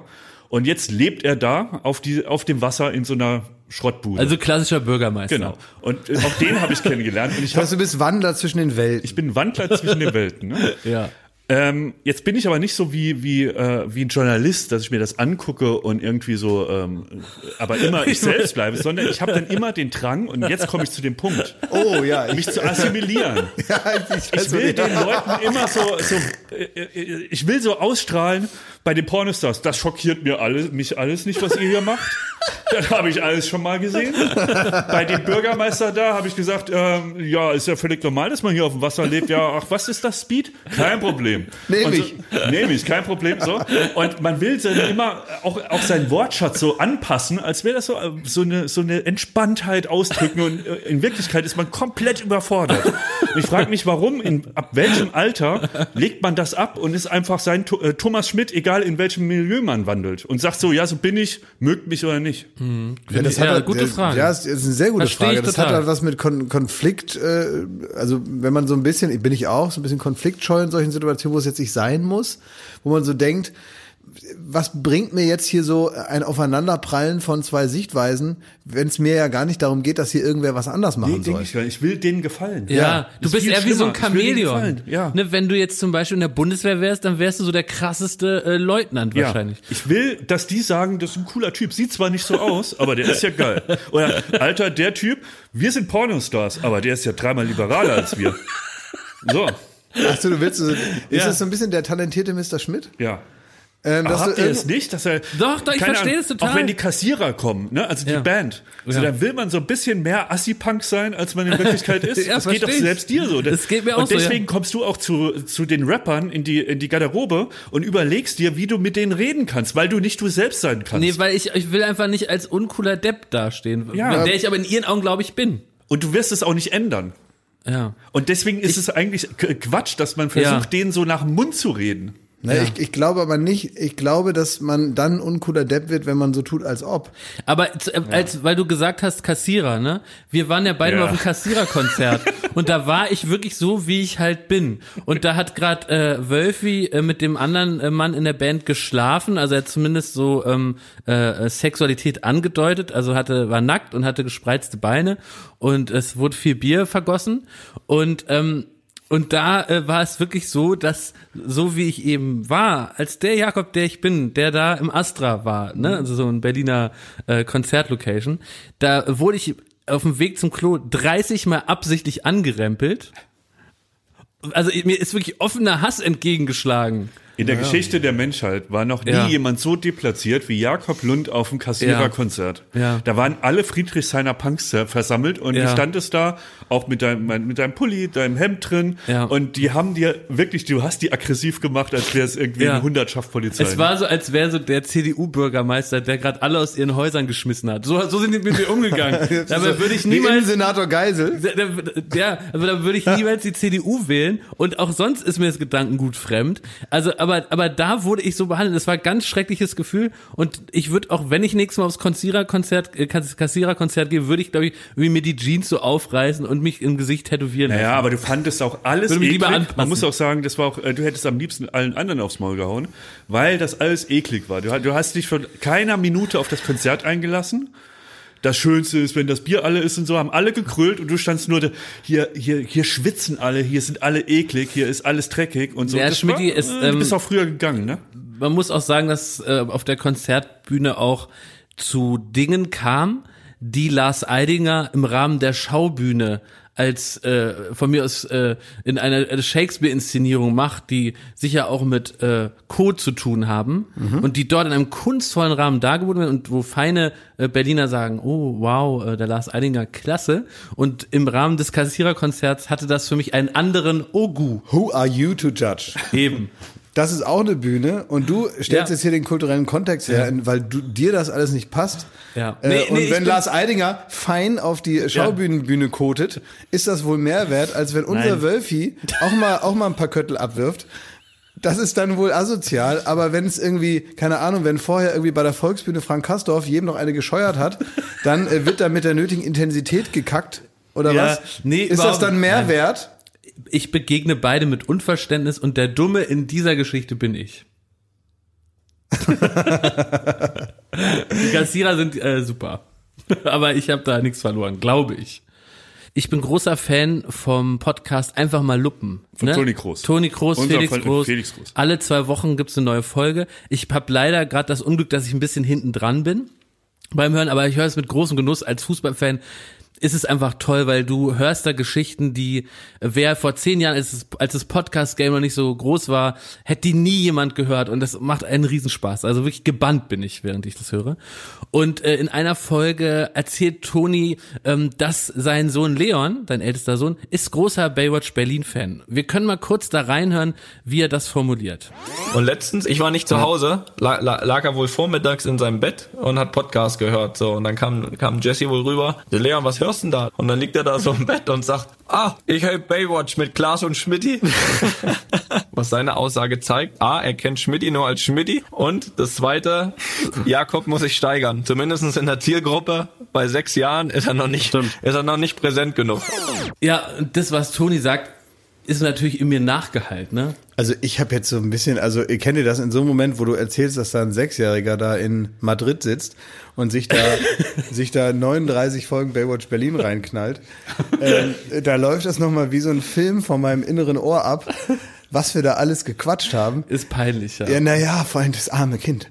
Ich meine, nun, der hat ja nun jetzt nicht das Harry S. Morgan. Sonst nichts. so ist es. Und der hat ja nun äh, nicht das schlechteste Leben, aber das kann wirklich, wirklich äh, Schaden nehmen. Toni, zieh den Stecker. Und Aber- nimm da die Kopfhörer aus der Buchse. Wirklich, das ist nicht gut für den Leon. Ich sehe das anders. Ich sehe das als Einladung, also weil der entscheidende Punkt ist ja, dass er euch beide kennt.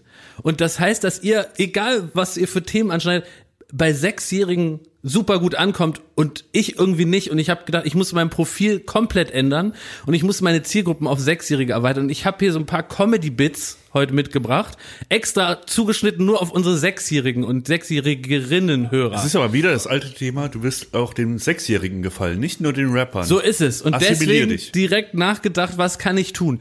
Heute, wenn man heute Comedy auf deutschen Bühnen sieht, dann äh, ist ganz wie so relatable Comedy. Ne? Also man sagt so zum Beispiel äh, Ikea, Mensch, äh, da gibt's doch immer Hot Dogs äh, am Ende. Und dann die Leute so, stimmt, da gibt's Hot Dogs. So funktioniert Comedy. Und das ist ganz super, weil man muss sich gar nicht so viel Mühe geben. Man muss nur Sachen sagen, die Leute kennen. Und äh, man braucht jetzt, also man kann Gott sei Dank auf die kom komödiantische Arbeit verzichten, sich extra eine Pointe ausdenken. Was macht Mühe? Habe ich auch hier gelassen. Deswegen habe ich so ein kleines Programm und ich würde jetzt mal ein bisschen testen. Ja. Und wenn ihr jetzt gar nicht das so witzig findet, ist nicht schlimm, weil ihr kennt dann die, die Welt nicht, weil ich habe wirklich ganz konkrete Marktforschung gemacht. Was finden so Sechsjährige einfach gut? Sollen ja? wir Kindermusik drunter? Nee, besser nicht, weil ich muss erstmal so das, die, das Raw Material, weißt du, das ist so, ich bin jetzt praktisch in so einem Comedy Club in Neukölln, es sind nur Sechsjährige im Publikum und ich teste jetzt einfach so mein neues Material. Das ist ein ganz magischer Moment. Hau raus, aber lass so. die Banane stecken. Ja, ich lasse mal. Pass auf. Also, ähm, also ich habe so nachgedacht, was könnten die in interessant finden? Äh, also, liebe sechsjährige Hörer von Baywatch Berlin, äh, kennt ihr das, äh, wenn bei Playmobil bei den Figuren so die Haare abgehen? Achtung, dann kann man da keinen Hut mehr draufsetzen. Äh, oder ähm, kennt ihr das? Äh, man isst so ein Lolli, ne? Und danach ist die Zunge blau. Ey, das ist verrückt. Dann denken die Leute, man ist ein Chow-Chow, der Hund. So ein Luxus-Bit. Neulich äh, war ich in der Schule, ne? Erste Stunde Mathe, hat die Lehrerin gepupst. Letzte Nummer. bin ich immer ganz in die, in die Psychologie eingetaucht. Äh, kennt ihr das? Kennt jeder. Äh, ihr wollt so ein Eis essen und die Mutter sagt, nee, ihr hattet schon Eis. Wenn man zu viel Eis isst, wird man nämlich dick. Und dann sagt man als Sechsjähriger äh, selber, ist das nicht gut? Ist das nicht ein Knallermaterial? Und ich träume, also das baue ich jetzt aus, da mache ich, ne, also das wird jetzt ein ganzes Programm, also aus den ganzen Bits, da äh, ein Programm. Mach die Lanxess äh, Arena auf, ey. wollte ich gerade sagen. Also Tickets gibt's bald. Ich bin äh, im Oktober bin ich in Berlin, München, Stuttgart und Das ich, kann ich was komme werden, so weißt du, du wirst, äh, man muss. wie Martin Rütter, nur mit das habe ich gerade gedacht. Ja, ich habe ja. gerade gedacht, wie Martin Rütter mit den Hunden. Ja. Man muss sich ein spezielles Publikum, was noch nicht so abgefrühstückt ist. Ja. Und vor allem das Gute ist, wenn du bei Kindern gut ankommst, dann äh, zwingst du praktisch die Ge- Eltern ihr Geld auszugeben. Also wenn du jetzt auch überlegst, dass du damit Geld machen Ja, willst, recht, es ist halt ja. total gut, weil du kannst, äh, deswegen, ich würde auch, wenn ich zum Beispiel Werber wäre, Ja. dann würde ich auch gar nicht jetzt hier irgendwie groß Waschmittel verkaufen, ähm, weil das ist ja wirklich eine Herausforderung, weißt du, da wird seit 20 Ja. Jahren erzählt, weißer geht's nicht. Ja. Und dann habe ich jetzt ein neues Waschmittel und muss sagen, also ich bin noch weißer jetzt. Also das ist ja wirklich eine, das ist ja wirklich so. Ne? so. Und äh, deswegen halte ich das für eine kreative Herausforderung, Ja. der ich mich gar nicht unbedingt jetzt, dem Stress will ich mich gar nicht aussetzen. Aber Kinder kann man natürlich so ähnlich, wie man die auch einfacher belustigen kann, das Ja. hat man ja gerade gemerkt, dass man da, Na. No, no, Na, das waren also, Qualitätsgags. das waren Qualitätgags. Aber Bits, hallo. Bits, hallo. Ich denke mal, dass man die, äh, man kann die halt auch viel geiler beeinflussen in Werbung. Was zum Beispiel mir meine Nachbarn immer erzählt haben, weil ich wollte mal alles haben, was in der Werbung gab. Und dann hat man vom Playmobil praktisch irgendwie das Polizeiauto gesehen, aber in der Werbung war das ja in einer Stadt mit Ja, stimmt, äh, ja, ja. Häusern und. Ampeln und äh, dann flog noch der Hubschrauber da oben lang und dann sah man den Himmel und das war geile Musik und geile Kamerafahrten und so. Und dann haben meine schlauen Nachbarn von dem angesagt, die genauso alt waren wie ich, ja, aber du kriegst dann nur das Auto. Das musst du dir vorstellen. Und ich war aber voll drin, dachte, Ja. nee, Moment, Ja, das ist ja Quatsch. ja. Und so, und äh, diese Enttäuschung, ähm, die habe ich auch ein paar Mal dann gespürt, dass ich dann zu Hause dachte, ich bin nicht so gut drauf wie die Kinder in der Werbung. Ja, stimmt. Ich bin nicht halb so gut drauf wie die Kinder in der Werbung. Und deswegen glaube ich, ist es einfach, ähm, Kinder, Kinder Aber würdet, zu kriegen. würdet ihr mich jetzt unterstützen, dass ich jetzt so Kindercomedian wäre und dass ich vielleicht auch mal bei Late Night Berlin darüber berichten kann? Weil jetzt mal jetzt schreibe ich gerade noch neue Bits da. Äh, Du brauchst ein T-Shirt. Ich brauche brauchst so ein so T-Shirt. Spaß-T-Shirt. Genau, und ich bin jetzt auch gerade wieder voll da in der Arbeit. Ich habe ganz viele Autoren zusammen, schreibe ich da mir neue Nummern. Gerade geht's da so ein bisschen um Paw Patrol, Peppa Pig. Das versuche ich auch da so ein bisschen so zusammenfließen zu lassen. Gut, dass du sagst. Pepper Woods. So Pepper Woods, ja. Pepper Woods. Als mein Bruder da war mit meinen zwei Neffen, haben wir Pepper Woods geguckt. Das war ganz witzig, aber Sehr eigentlich. witzig. Also die Story war folgendes: Dieses kleine Schwein, ja, hat das andere Schwein angerufen, ob es zu Besuch kommt. Und dann kam das andere Schwein zu Besuch und dann war die Folge rum. Und ich dachte, wir machen uns da einen Stress mit Game of Thrones und wie man das alles so verknüpft. Und das ist das Entspannteste. Leute, guckt Pepper Woods. Ja. Da ist einfach nur. Es gibt noch einen, das ist so ein Esel, der heißt Trotro. Ja. Und ähm, ähm, eine ne richtig heftige Storyline bei Trotro ist, ähm, er steht auf und äh, putzt sich die Zähne. Ende. Es gibt auch, Und die Folge heißt, Ja. Trotro putzt sich die Zähne. aber das scheint echt Kleiner Spoiler. die, die, die spoilerigste Serie in dem Zusammenhang ist ähm, Bobo Siebenschläfer. Oh, ja. Weil alle Folgen damit enden, dass Bobo einschläft. Das ist, das ist, muss man sagen, wir überlegen uns ja wirklich viel über Dramaturgie. Weil Wie ist ein Spannungsbogen. Ja. Aber es ist doch völlig gegen die Dramaturgie, dass jeder immer weiß, was am Schluss Ja, passiert. das ist, als wenn praktisch du guckst zehn Filme und immer hat er am Ende tote Menschen gesehen. Stimmt. Jedes Mal. Immer ist er Kaiser Sosse. Jedes Mal. ja. Ich finde, das sollten wir machen. Also wir sollten so eine Serien- Serie für ja. HBO vielleicht, können wir da mal anrufen. Und wir machen einfach so Pepper Woods mit derselben Dramaturgie Ja. für Erwachsene. Oh, das ist gut. Jakob Lund oder wie auch immer wieder, wie wir den Charakter Ja. nennen, kommt zu mir ins Büro. Ende der Folge. Wisst ihr, was ich letztens dachte? Ähm, wenn man jetzt so über unsere aktuelle Welt nochmal nachdenkt, ne? Denk nochmal an diese Querdenker-Demos. So ein Gedanke, den ich habe und ihr müsst mal sagen, ob das stimmt. Weil ich überlege mir, warum sind die so schlecht drauf, diese Leute? Warum, was ist da auf einmal mit denen los, dass die da so rummotzen? Und da rede ich jetzt nicht nur von den Nazis, sondern auch von den, äh, von denen, die die Nazis super geil finden, die da mitlaufen. Also von allen, die auf dieser Demo sind. Die sagen ja immer, dass da irgend so eine Verschwörung abläuft. Dass ja das große Narrativ ist, da gibt's diese Verschwörung, neue Weltordnung, Deep State und irgendwie alle, auch wir bei den Medien, wir kriegen da Weisungen und da wird was vorbereitet und da muss nur noch auf angeschaltet werden und dann geht das los und dann wird die Welt gerebootet und alles ist anders. So ähnlich ist das ja irgendwie. Und jetzt kam ich mal drauf, warum die so schlecht drauf sind, wenn die das wirklich glauben. Weil wenn die wirklich überzeugt davon sind, dass es einen Staat im Staat gibt und eine Schattenorganisation, ein System, was über dem eigentlichen System liegt oder drunter und was jetzt kurz davor ist, jetzt hier die Macht zu übernehmen, dann hat in dieser Welt, in der sie daran glauben, sie ja keiner gefragt, ob sie mitmachen wollen. Ich glaube, das ist das Problem. Dass die auch vom Wesen her sind die natürlich eher so ein bisschen egozentrisch und haben natürlich auch die Weisheit mit Löffeln gefressen. Und das muss ja eine extreme Enttäuschung sein für jeden Einzelnen, dass ausgerechnet sie wohl als nicht wichtig oder schlau genug erachtet werden, um in diesem neuen System eine Rolle zu spielen. Ja, auch im Komplott nicht. Ne, sie sind, die haben noch gar nicht die Mail bekommen mit den Anweisungen, also sie dürfen gar nicht mitschmieden am Geheimplan. Das ist dieses Gefühl, wenn alle zum Geburtstag Ja. eingeladen werden, nur man selber nicht. Man wollte eh nicht hin, aber man will wenigstens selber absagen. Nee, aber dann ist man sauer, wenn man nicht auf den Geburtstag eingeladen Da ist man sauer. Stell dir mal vor, du denkst, hier ist doch, hier geht doch irgendwas vor. So war das damals, als MTV Home geplant wurde und ich saß bei Viva rum. Ja. so, ein- da, das Gefühl kenne ich. Man guckt da immer so rüber und denkt, was machen die denn da? Was ist denn da? Warum kommt denn keiner und fragt, ob ich mitmachen will? Man reckt den Hals. Und so, das machen die auch. ja. Das Meinst könnte du? eine Erklärung sein, finde ich. Ja, und äh, leider ein unauflösbares Problem, weil man kann ja nicht hingehen und sagen, du Trottel, es gibt es alles nicht. Stimmt, es gibt gar keinen Geburtstag. Ja, Ja. es ist, es hat keiner Geburtstag. Ja. Da kann man nirgendwo eingeladen werden. Und wir sind auch gar nicht heimlich doch da gewesen. Wir waren zu Hause. Klaas, als du das gerade erzählt hast, ne, habe ich so ein Schauer ist durch meinen Körper gegangen und ich habe mich geschämt. Was? Und ich habe wirklich ein Flashback zum Geburtstag, ähm, auch aus der Jugend. Wir hatten, das ist die Zeit, wo man, wo es sehr wichtig ist in der Schule, wie man ankommt, was für Buddies man hat, ob man in den coolen Kreisen äh, ist und so. Und es gab eine Geburtstagsfeier, die war so um Karneval rum. Und da wurde mehr oder weniger die ganze Klasse eingeladen. Auch die Leute, die vielleicht nicht in diesem Kreis äh, zugehörig sind. Also die sonst eher nicht auf Partys eingeladen werden. Wir möchten sie Annette nennen. Und äh, Annette war da auch endlich mal zu einer Party da eingeladen und es war so um Karneval rum. Und irgendwie muss sie, also es klingelt und sie kommt zu, das erste Mal auf das Parkett, ja, der Gesellschaft. Äh, So, die war im Kreis der Coolen, ne?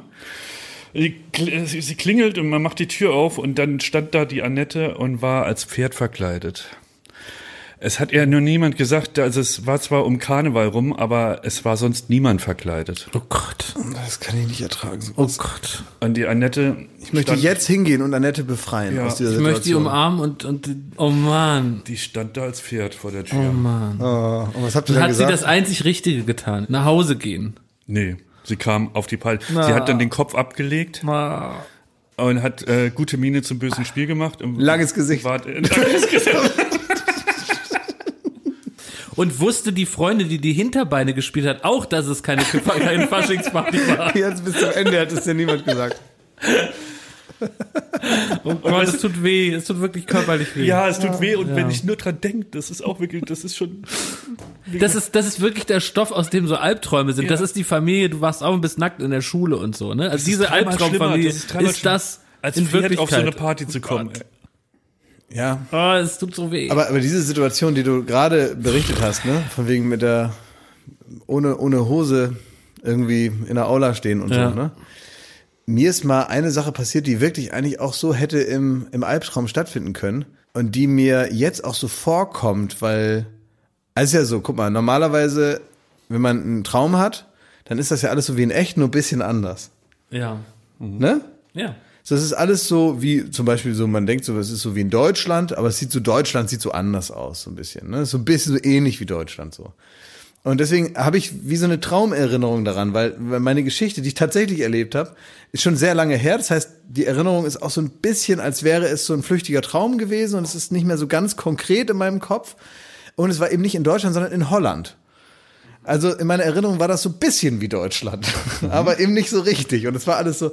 Und da musste ich, ich weiß nicht mehr warum, da sollte ich äh, einen, einen, einen Piloten aufzeichnen, einen Trailer aufzeichnen für eine große Show, die ich dann hätte moderieren können oder so.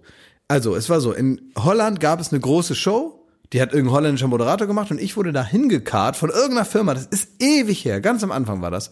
Und dann hieß es, ja, du musst da so eine Art Opening einmal machen. Dann musst du eine Moderation sagen und dann machen wir daraus so eine Art Verkaufstrailer und den zeigen wir dann bei Sendern und wenn das einer haben will, dann wird das gemacht. Und dadurch, dass die eh diese Show gerade machen hier, kannst du da einmal hinfahren nach Holland, dann machst du das einmal und dann fährst du wieder nach Hause. Also dann könnten sich die Leute vorstellen, wie das wäre, wenn du das moderieren würdest. So, genau. Das ist dann wie so ein ansehbares äh, Papierkonzept, wo man heißen würde, wenn jetzt der Klaas, den Sie alle nicht kennen, weil er ist nicht bekannt, äh, wenn der das moderieren würde, sehe das übrigens so aus. Und ich so, ja, okay, machen wir. Und ich habe dann aber, wurde nicht mehr richtig informiert und wusste auch nicht so richtig, worum geht's denn da. Und dann war die Situation folgende. Ich kam da an in Holland mit jemandem, den ich auch nicht so gut kannte.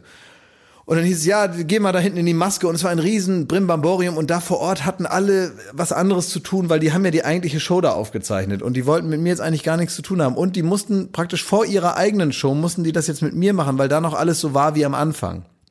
Ja, das Show-Opening Ja. brauchten wir ja. Und dann haben die mich nicht so richtig gebrieft. Und die haben mir dann auch ganz kurz vorher erst die Moderation gegeben. Und das war irgendwie eine, eine Seite. Eine Seite sollte ich moderieren. Und da war ja Publikum, da waren dann die tausend Leute, aber alles Holländer. Oh Gott, das ist ja ein Albtraum. Das heißt, die haben auch gar nicht verstanden, was ich gesagt habe. Und dann war es so, dann haben die mir irgendeinen so Anzug angezogen, der mir auch nicht richtig gepasst hat. Und dann haben die mich da dahinter, hinter die Bühne gestellt. Das war wie bei keinem Pardon. Hier, der Dödel, der Dödel geht ins Hasenkostüm. So eine Stimmung war da. Ich wurde da von so einem Aufnahmeleiter, der Holländisch gesprochen hat, der keinen Bock hatte, keine Zeit hatte und jetzt wollte, dass ich da mal eine Scheiße da mache. Ich wollte die Scheiße selber gar nicht machen, sondern ich bin da so hingenötigt worden und wollte irgendwie einen guten Eindruck hinterlassen bei irgendeinem Fernsehproduzenten, nehme ich an.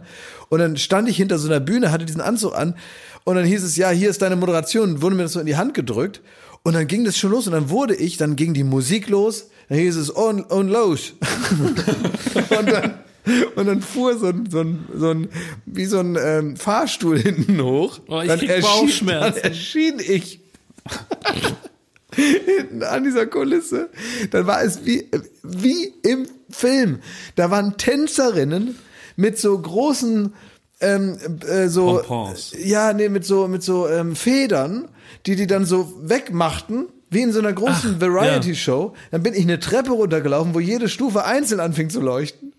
Also ein Riesenteil.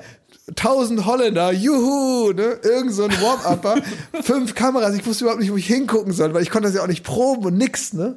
Und dann stehe ich da auf diesem Platz, wo sie mir vorher so von der Seite gesagt haben, ja, da ungefähr, da musst du stehen, da ist Licht. Und in dem Moment habe ich vergessen, was ich sagen muss. Oh nein. Es ist wirklich, es ist das Schlimmste passiert. Ich stehe da und denke mir, nichts geht mehr, alles ist weg. Ich war einfach nur noch aufgeregt. Ich, ich hatte keine Spucke mehr im Mund. Ich habe die ganze Zeit aus, aus Aufregungsgründen habe ich meine eigene Spucke runtergeschluckt, bis nichts mehr über war. Ich hatte so einen ganz trockenen Mund und Oh, konnte nicht mehr sprechen und wusste nicht, was ich sagen sollte. Und dann habe ich auf Deutsch zu meinem Bekannten da, der mich da mit hingebracht hat, stand da der Seite mit dem holländischen Produzenten. Und dann habe ich zu dem so rübergerufen, ich weiß nicht mehr den Text. Oh Gott. Und dann war so, äh, mm. und dann geht das so, weißt so gefühlt geht das Putzlicht an, die Tänzer entspannen sich. Der Warm-Upper kommt rein und lenkt die Meute ab. Ja, schief gelaufen. Und dann, äh, ja. Okay, ich hätte danach, wäre ich nie wieder auf eine Bühne gegangen. Ja, ich schwör's dir wirklich. Das ist auch wirklich, äh, guck mal, wie spät ich nach das Haus erzähle. Ich habe euch das noch nie erzählt. Ja. Und das liegt nicht daran, dass ich das hinterm Berg gehalten habe mit dieser Geschichte, sondern ich habe das verdrängt. Ich habe das hundertprozentig verdrängt. Wenn ich irgendwann mal, wegen was auch immer, mal eine Traumatherapie mache und dann die berühmten Dinge, die als verschüttete Erinnerungen im Kopf noch sind, dann kommt das auf den, auf den, auf den Tisch. Und wenn man dann auch so heimfliegen muss und man weiß, man hat so komplett verkackt. man denkt ja auch, man hat sich in ganz Holland zum Clown gemacht. Ne? Ich habe das dann nochmal gemacht. Ich bin dann wieder hinter die Bühne. Sag bitte, das? war dann perfekt und sehr gut. Perfekt war das überhaupt Ja. nicht. Das war okay. Okay. Das war dann so, ich habe so, ich habe so das gemacht, dass man irgendwie das Gefühl hat, ja, daraus können wir jetzt was zusammenschneiden. Ist okay. Wir haben das ja mit fünf Kameras, ähm, ja. Ja, wir können das jetzt nicht nochmal machen, aber nee, ist, äh, nee, war ja auch gut. War gut. war ja auch gut. Also, Die müssen jetzt auch mit der echten Show anfangen. Ja, ja, die müssen nee, jetzt hier man. anfangen und dann kommt der Wisse so ein holländischer Harry Weinfurt um die Ecke. Ne? Hallo. Alle lieben ihn und ich habe ihn noch nie gesehen. Es war wie im, wie im Traum. Das war auch dadurch, dass auch der, der Typ, der das dann moderiert, das war so ein Jüngerer, ne? Der Typ, der das dann moderiert, den habe ich ja auch noch nie gesehen. Das heißt, es war alles wie in so einem Traum. Er in meinem Dafür war das wie in der Truman Show. Der hat halt die Rolle des Prominenten in diesem Ding. Mhm. Aber ich hätte den Prominenten nicht vom Aufnahmeleiter unterscheiden können, weil alles so anders, irgendwie so komisch war da. Oh, ich bin richtig betroffen jetzt. Ja, die Ja. Stimmung schön runtergekocht, ja. ja. Tut mir leid. Hast du was, um die Stimmung wieder hochzukochen, Spiel? Ja, Schmidt, kann es sein, dass du, dass du wieder was gemacht hast? In, äh, also was, was Schmidt ja gerne macht, ähm, macht Schmidt macht gerne Sport vom Fernseher. Ähm, er macht sogenannte seelische Klimmzüge, indem er sich andere Leute anguckt, die größere Probleme haben als wir. Und gibt es da gerade ein frisch gestartetes Programm, was man digital schon schauen kann, was du dafür Wir haben ein Problem, kannst? Leute. Aktuell ist es Mittwochmorgen. Heute Abend läuft die Folge Sommerhaus der Stars, die Ja. erste Folge. Ja, Danach wird jeder über diese Folge reden. ja. Auch ihr werdet darüber reden. Aber weil ich hab's sie noch nicht gesehen. Ja, ihr werdet sie aber heute Abend gucken. Wir Ja. müssen aber jetzt davon reden. Da ich ein äh, Abonnent von RTL Now bin, habe ich mir das am Sonntag, sobald, ich habe wirklich immer Refresh, Refresh. Und irgendwann war die Folge da, weil die Ja. das halt vorher schon online stellen. Ja. Und habe sie als, glaube ich, deutschlandweit erster geguckt. Gibt's da einen Orden für? Deutschlands erster Zuschauer. und habe mir diese Folge angeguckt, ähm, weil ich, wir sind ja alle große Fans Ja. von Sommerhaus der Stars. Ja. Und man hat ja immer schon munkeln hören, dass auch in dieser Staffel, die ja erstmals in Deutschland aufgenommen wird, zur Sache geht. Ja. Wir haben Kameraleute bei Joko und Klaas gegen ProSieben, die da auch vor Ort waren und die haben ja schon angedeutet, dass das ja, das Niveau halten wird. Wobei die, die keine nie Details nennen, sondern die kommen zu uns beiden, weil die wissen, dass wir so große Fans sind und sagen, ich sag mal so, es lohnt sich. So, also was sagen die, ne? Genau, und dieses lohnt sich, hatte ich im Hinterkopf. Und ich bin, ich bin richtig aufgeregt. Ich möchte am liebsten jetzt hier das Fenster noch aufreißen und nochmal frische Luft reinlassen, weil ähm, was ich da gesehen habe, das toppt wirklich alles. Und zwar eine neue Dimension. Was, warum sind wir Fans von so Trash-Shows? Wir sehen Leute, wir sehen Leute mit einer ehemaligen Karriere meistens, die kommen da hin und wir gucken denen zu, wie diese Fallhöhe langsam aufgebaut wird und sie dann von ihrer ehemals großen Karriere möglichst tief fallen. Sagen wir mal so, kann man sich das Ja. angucken. Oder auch Leute, die auf einmal zu Lieblingen werden, denen man es nicht zugetraut hat. Ja. Und die ersten Folgen von so einem Format sind ja immer wie eine Lunte, die angezündet wird, wenn es gut läuft. Mhm. Und dann guckt man die ersten drei Folgen, wie diese Lunte langsam so runterbrennt und irgendwann explodiert Und das macht dann Bock. Ja. Und das Dschungelcamp nimmt sich da meistens mittlerweile über eine Woche Zeit. Da hat keiner mehr Bock drauf. In den neuen Formaten ist das immer ab Folge eins geht's rund. Und ich dachte, Das nach- heißt, äh, Prinzip kurze Zündschnur. ganz, ganz kurze Zündschnur. Ja. So, und ich dachte, nach Promis unter Palmen, da war es ja diese Mobbing-Folge, die dann auch aus der Mediathek rausgenommen Ja. werden musste. Schlimmer wird's nicht kommen. Und ich weiß jetzt nicht, ob es schlimmer ist, aber ähm, das ganze Ambiente, ist es in Deutschland das Sommerhaus der Stars? Es Äh, regnet. Weiß man, wo es genau ist? Also, Ja, irgendwo bei Bottrop oder so. Aha, irgendwo okay, in, mhm. äh, Da aber haben doch noch die Nachbarn noch geklagt, dass da hier die Assis kommen. Das ist, die Nachbarn wollten noch, dass die dann da woanders produzieren. Die haben irgendein so ein Bauernhaus, haben sie doch da gefunden auf so einem Feld. Ja. Und natürlich hast du, im Idealfall hast du eine Bannmeile Mhm. äh, von zehn Kilometern, wo du keinen Kontakt hast zu normalen Menschen, weil das ist ja gefährlich für alle, ne? Die, die Bannmeile haben sie. Und das Bauernhaus ist aber, es ist halt, sie wollten so, wir, wir, wir gehen den Promis auf den Nerv, indem das auch so dekoriert ist, als wäre es das Hotel von Psycho. Das heißt, das sind Oh. alles so ausgestopfte Tiere an der Wand, die da hängen. Und es ist richtig eklig. Nur haben sie jetzt auch leider ein Personal da reingemacht, das überhaupt kein Glanz verströmt, sondern da kommen irgendwelche Leute, die jetzt auch nicht eine Karriere haben, eine klassische. Ich glaube, das höchste der Gefühle ist äh, Auswanderer, Teilnehmer. Das ist jetzt eine Stimmung wie in einem Michael Haneke-Film. Schlimmer, es ist äh, eine Stimmung wie in der goldene Handschuh. Es Oh ist, nein! Ja, da, da kommen, sagen wir mal, charakterlich hässliche Leute, kommen in dieses Haus, es regnet, die sind schon nass, wenn sie da ankommen. Oh Gott. Die Veranda, die früher mal so äh, ein Whirlpool war oder so, Ja, ja. Ne? und irgendwie die, die Sonne äh, Portugals äh, strahlt auf die runter.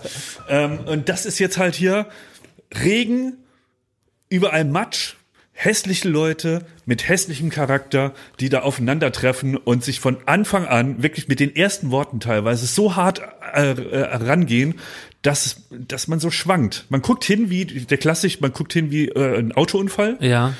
Aber ich kann gar nicht sagen, dass es mir Spaß gemacht hat, ehrlich gesagt. Also die, also gibt es denn da irgendwie einen Spannungsbogen in der Folge, dass man sagt, du warst erst angewidert, aber dann oder? Die erste Hälfte habe ich habe ich euch ja auch noch in die Gruppe Thomas Martins und dir habe ich äh, eine WhatsApp geschrieben. Ich bin mega enttäuscht, weil Sommerhaus versucht so krampfhaft irgendwie noch einen draufzusetzen. Das ist alles so DSDSig geschnitten, alles viel zu schnell. Also ähm, die Leute sind auch so schon so vorgestellt, dass sie Assis sind.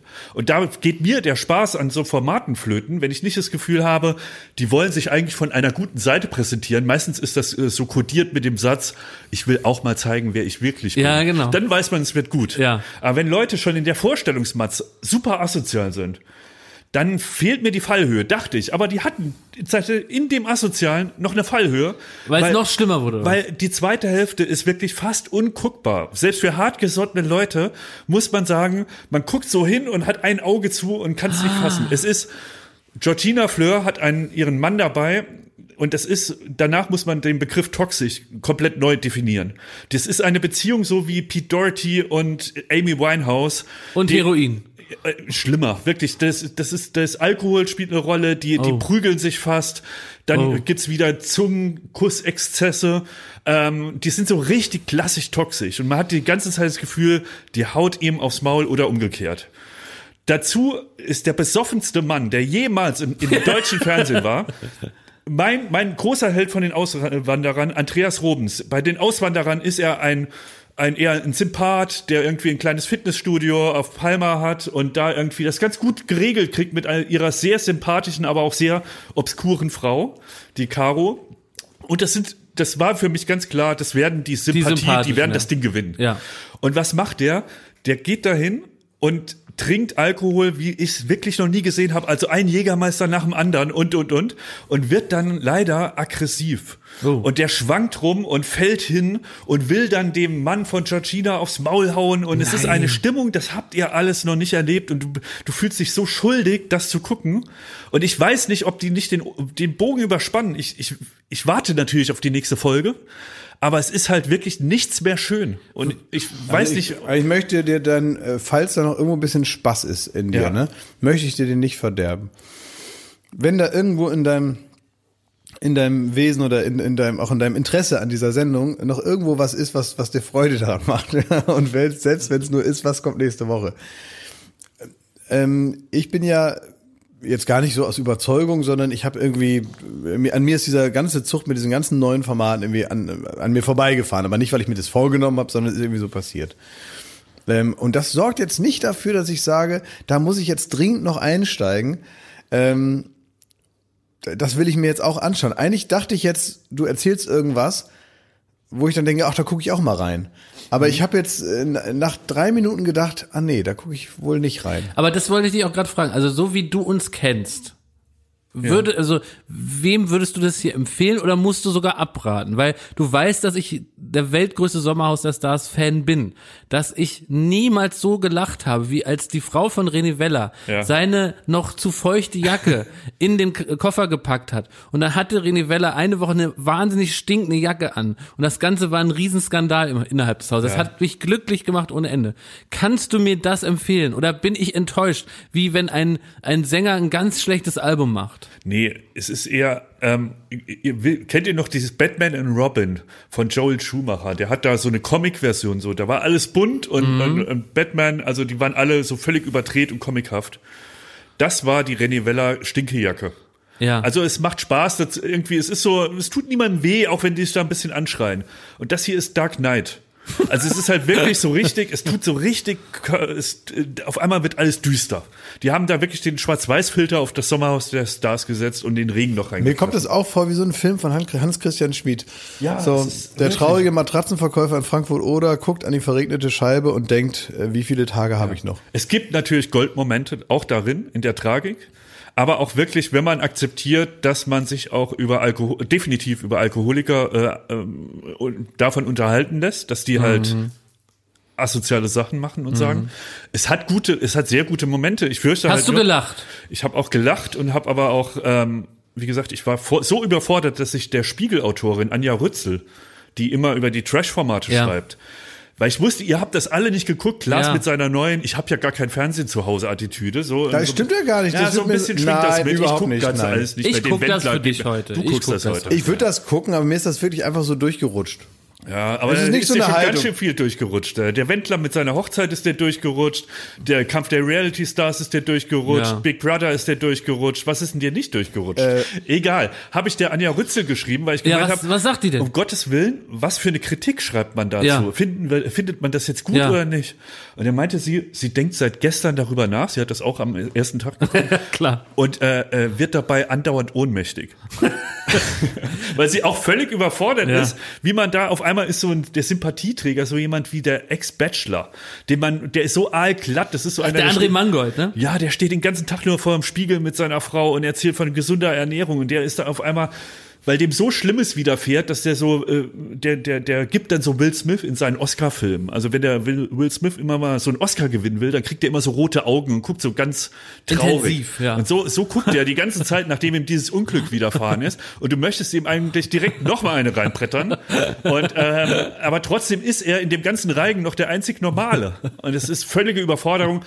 Aber wovon reden wir? Ganz Deutschland hat es ja gesehen und ganz Deutschland redet in diesem Augenblick immer noch von dieser Folge. Ja, ja Vielen das Dank so für sein. deinen äh, Bericht, Thomas Schmidt. Ich werde heute schauen. Also ich habe richtig das Gefühl, wir haben jetzt gerade zu Antonia Rados gesch geschaltet. richtig das Uli Klose, ey. Uli Klose steht da irgendwo im im, Im Bottrop. Im, im, äh, ja, irgendwie so in so einem Wüstensturm, ähm, hat noch so, so, so ein Tuch über dem Kopf. Äh, ja, wie so ein eingebetteter Journalist eigentlich, äh, wo man jetzt tatsächlich mal sagt, meine Güte, das ist ja hart, äh, komm gesund wieder. Ja. Ja. Ich hoffe, du kommst irgendwann gesund wieder, lieber Thomas. Aber guck das mal, guck dir die zweite Hälfte an, Klaas. Für mich ist das Schlimmste, dass die Robens für mich so zerbrechen. Mein Andreas Robens, gar nicht so sympathisch. Auf einmal kommt der Türsteher raus, der 20 Jahre war. Ui. Das, Und zwar ein besoffener Türsteher. Ja, Andreas Leute. Robens. Jo, schöne Themen. Am, am Montag gibt's wieder Late Night Berlin. Ja. Klaasdorfer Umlauf, über welche Gäste freust du dich? Ich freue mich am Montag über meine Gäste Sido und Knossi. Ja. Sido hat ja einen neuen Freund und das ist Knossi. Ja. Knossi, den hat er im Internet gefunden. Und äh, wusstest du, dass ich mit Knossi schon mal eine Fernsehshow gemacht habe? Soll ich Nein. euch das mal erzählen? Ja. Ohne dass ich das wusste nämlich. Ich habe mal eine Show gemacht, die hieß 17 Meter. Das weiß ich Ja, nicht. das ist so eine Spielshow, da mussten irgendwelche Kandidaten dann 17 Meter übertreffen, am Ende da auf so einen äh, Buzzer hauen und dann, glaube ich, eine Frage beantworten oder irgendwie so. Und dann haben die Geld gekriegt. Ähm, und einer von diesen Kandidaten war Knossi. Ach. Vor seiner großen äh, äh, Daddelkarriere war er äh, Kandidat bei 17 Meter. Das heißt, ich habe also schon die Erfahrung, wie das ist, mit dem zusammen eine Sendung zu machen. Ich glaube, wir beide haben viel dazugelernt in den letzten Jahren. Und ich bin gespannt, wie das jetzt am Montag dann kommen wird. Ähm, das wird, äh, War wird gut und damals auch so mich. aufbrausend und emotional? Ja, man kann wirklich sagen, das ist wirklich interessant, wenn man sich das jetzt anguckt, wo er ja nun nicht irgendwie bedient hat, was die Leute von ihm erwarten. Ne? Das ist ja, man kann ja äh, jemandem vorwerfen, dass er dann irgendwie feststellt, ach, das mögen die Leute an mir und das dann halt die ganze Zeit extra macht, um irgendwie das noch größer zu machen. so. Und das ist ja dann irgendwie gar nicht mehr so sympathisch. Aber die Authentizität, die kann man Knossi nur wirklich nicht absprechen. Nee. Der war damals schon, äh, da hieß er halt Jens, Jens Knossalla. ja, äh, war der- der Kandidat Jens, aber der hatte auch da den halben Laden zusammengebrüllt und ist in langen Erinnerung geblieben. Der war exakt genauso wie jetzt. Ja, nur ohne Krone. Das Ganze dann Montag irgendwas um 23 Uhr. muss Ja, ja, sagen, ich war ja, also du hast mir da gezeigt, Knossi, Ja. Knossi, guck dir mal ein paar Videos Ja. an. Da, da wollte ich dir eine Backpfeife geben, habe gesagt, was soll das? Und dann habe ich mich da so ein bisschen reinge, reingeguckt. Knossi-Universum. Und ich bin jetzt so ein Fan Knossi-Versum. von. Ins Knossi-Versum. Ja. wir sind alle große Er ist natürlich ein Knossi-Fans. obskurer Charakter Ja. und äh, ein spezieller, aber er hat auch Herz und irgendwie das kommt durch, je mehr man sich so so Ja. Videos anguckt und man liebt ihn wirklich, wenn man so ein bisschen kapiert hat, wo es bei ihm so lang geht. Also für an alle ZuhörerInnen heute von, von Baywatch Berlin, äh, lasst euch mal, wenn ihr ihn noch nicht kennt, auf Knossi ein am Montag, dann irgendwann um 23 Uhr bei Late Night Berlin. Den müsst ihr kennenlernen. Er liegt uns am Herzen. Wir sind tief im Knossi-Versum und das muss man einfach mal erlebt haben und deswegen wollen wir euch den auch gerne mal zeigen. und Sido kommt auch noch. Na klar, ist ja logisch. Ja, aber was, das wäre doch was für, äh, für die Bavaria Filmstadt. Knossi-Versum. Da haben, da haben die doch das Bulli-Versum gab's da doch, das haben die jetzt abgebaut, weil wegen, äh, ja, warum eigentlich? Naja, Wegen ist, Tickets. Ist wohl vorbei, die Zeit mit dem Boliversum. Irgendwann, äh, selbst, selbst, äh, selbst das ist dann irgendwann, also, weil mal was Neues reinkommt. Ja, ne? logisch. ja genau. Können wir Knossi mal fragen, ja. wer das da? Das Knossi-Versum. Ja. Da hat er so ein Ding und da ist immer die Szene, wo ihm ein Zuschauer in den Live-Twitch-Stream äh, Scheiße geschickt hat in einem Geschenkpapier. Ja, der er wieder Zehennagel im Fruchtzwergbecher ist, ist wirklich, oh. Niemand Scheiße geschickt. Drecksau, du Arschloch. Drecksau, niemand Scheiße geschickt. Oh, ist so gut. Goldene Szene, bitte als Vorbereitung schon mal schauen für Montag. Ich wünsche euch, ähm, ja, wie soll man sagen, noch eine schöne, wie Frohe soll, Weihnachten. Frohe Weihnachten, nein, eine schöne Restwoche, das ist immer so furchtbar, ne? So wie Restmüll. so meine ich es aber gar nicht, sondern äh, genießt noch die äh, paar, äh, den Tag jetzt noch Ein paar Stunden. und dann äh, schönes Wochenende. Ja, dir auch, Klaus. Es wird noch mal schön warm, Leute, ne? ja? Ja. Und Und heute schon 25 Grad. Nächste Wirklich, ich habe einen Pulli an, 28. das wusste ich gar nicht. Ja, ich hatte auch einen Pulli an erst. Scheiße, dann habe das ich den Hemd wieder, ist knittrig. habe ich wieder ausgezogen, mein Pulli. Hui. Und habe mir noch mal hier so ein, so ein sommerliches Jägergrün angezogen. Ja. Ihr habt ja recht, ist ja Bombenwetter am Wochenende. Ja, Geht richtig. raus, Leute, spielt Diablo, Richtig spannt schön. die Slackline. So ist es. Aber abends, Leute, dran denken, abends, wenn die Sonne weg ist, wird's kalt, nehmt euch einen Pullover mit. Tschüss. Alles Gute, alles Liebe.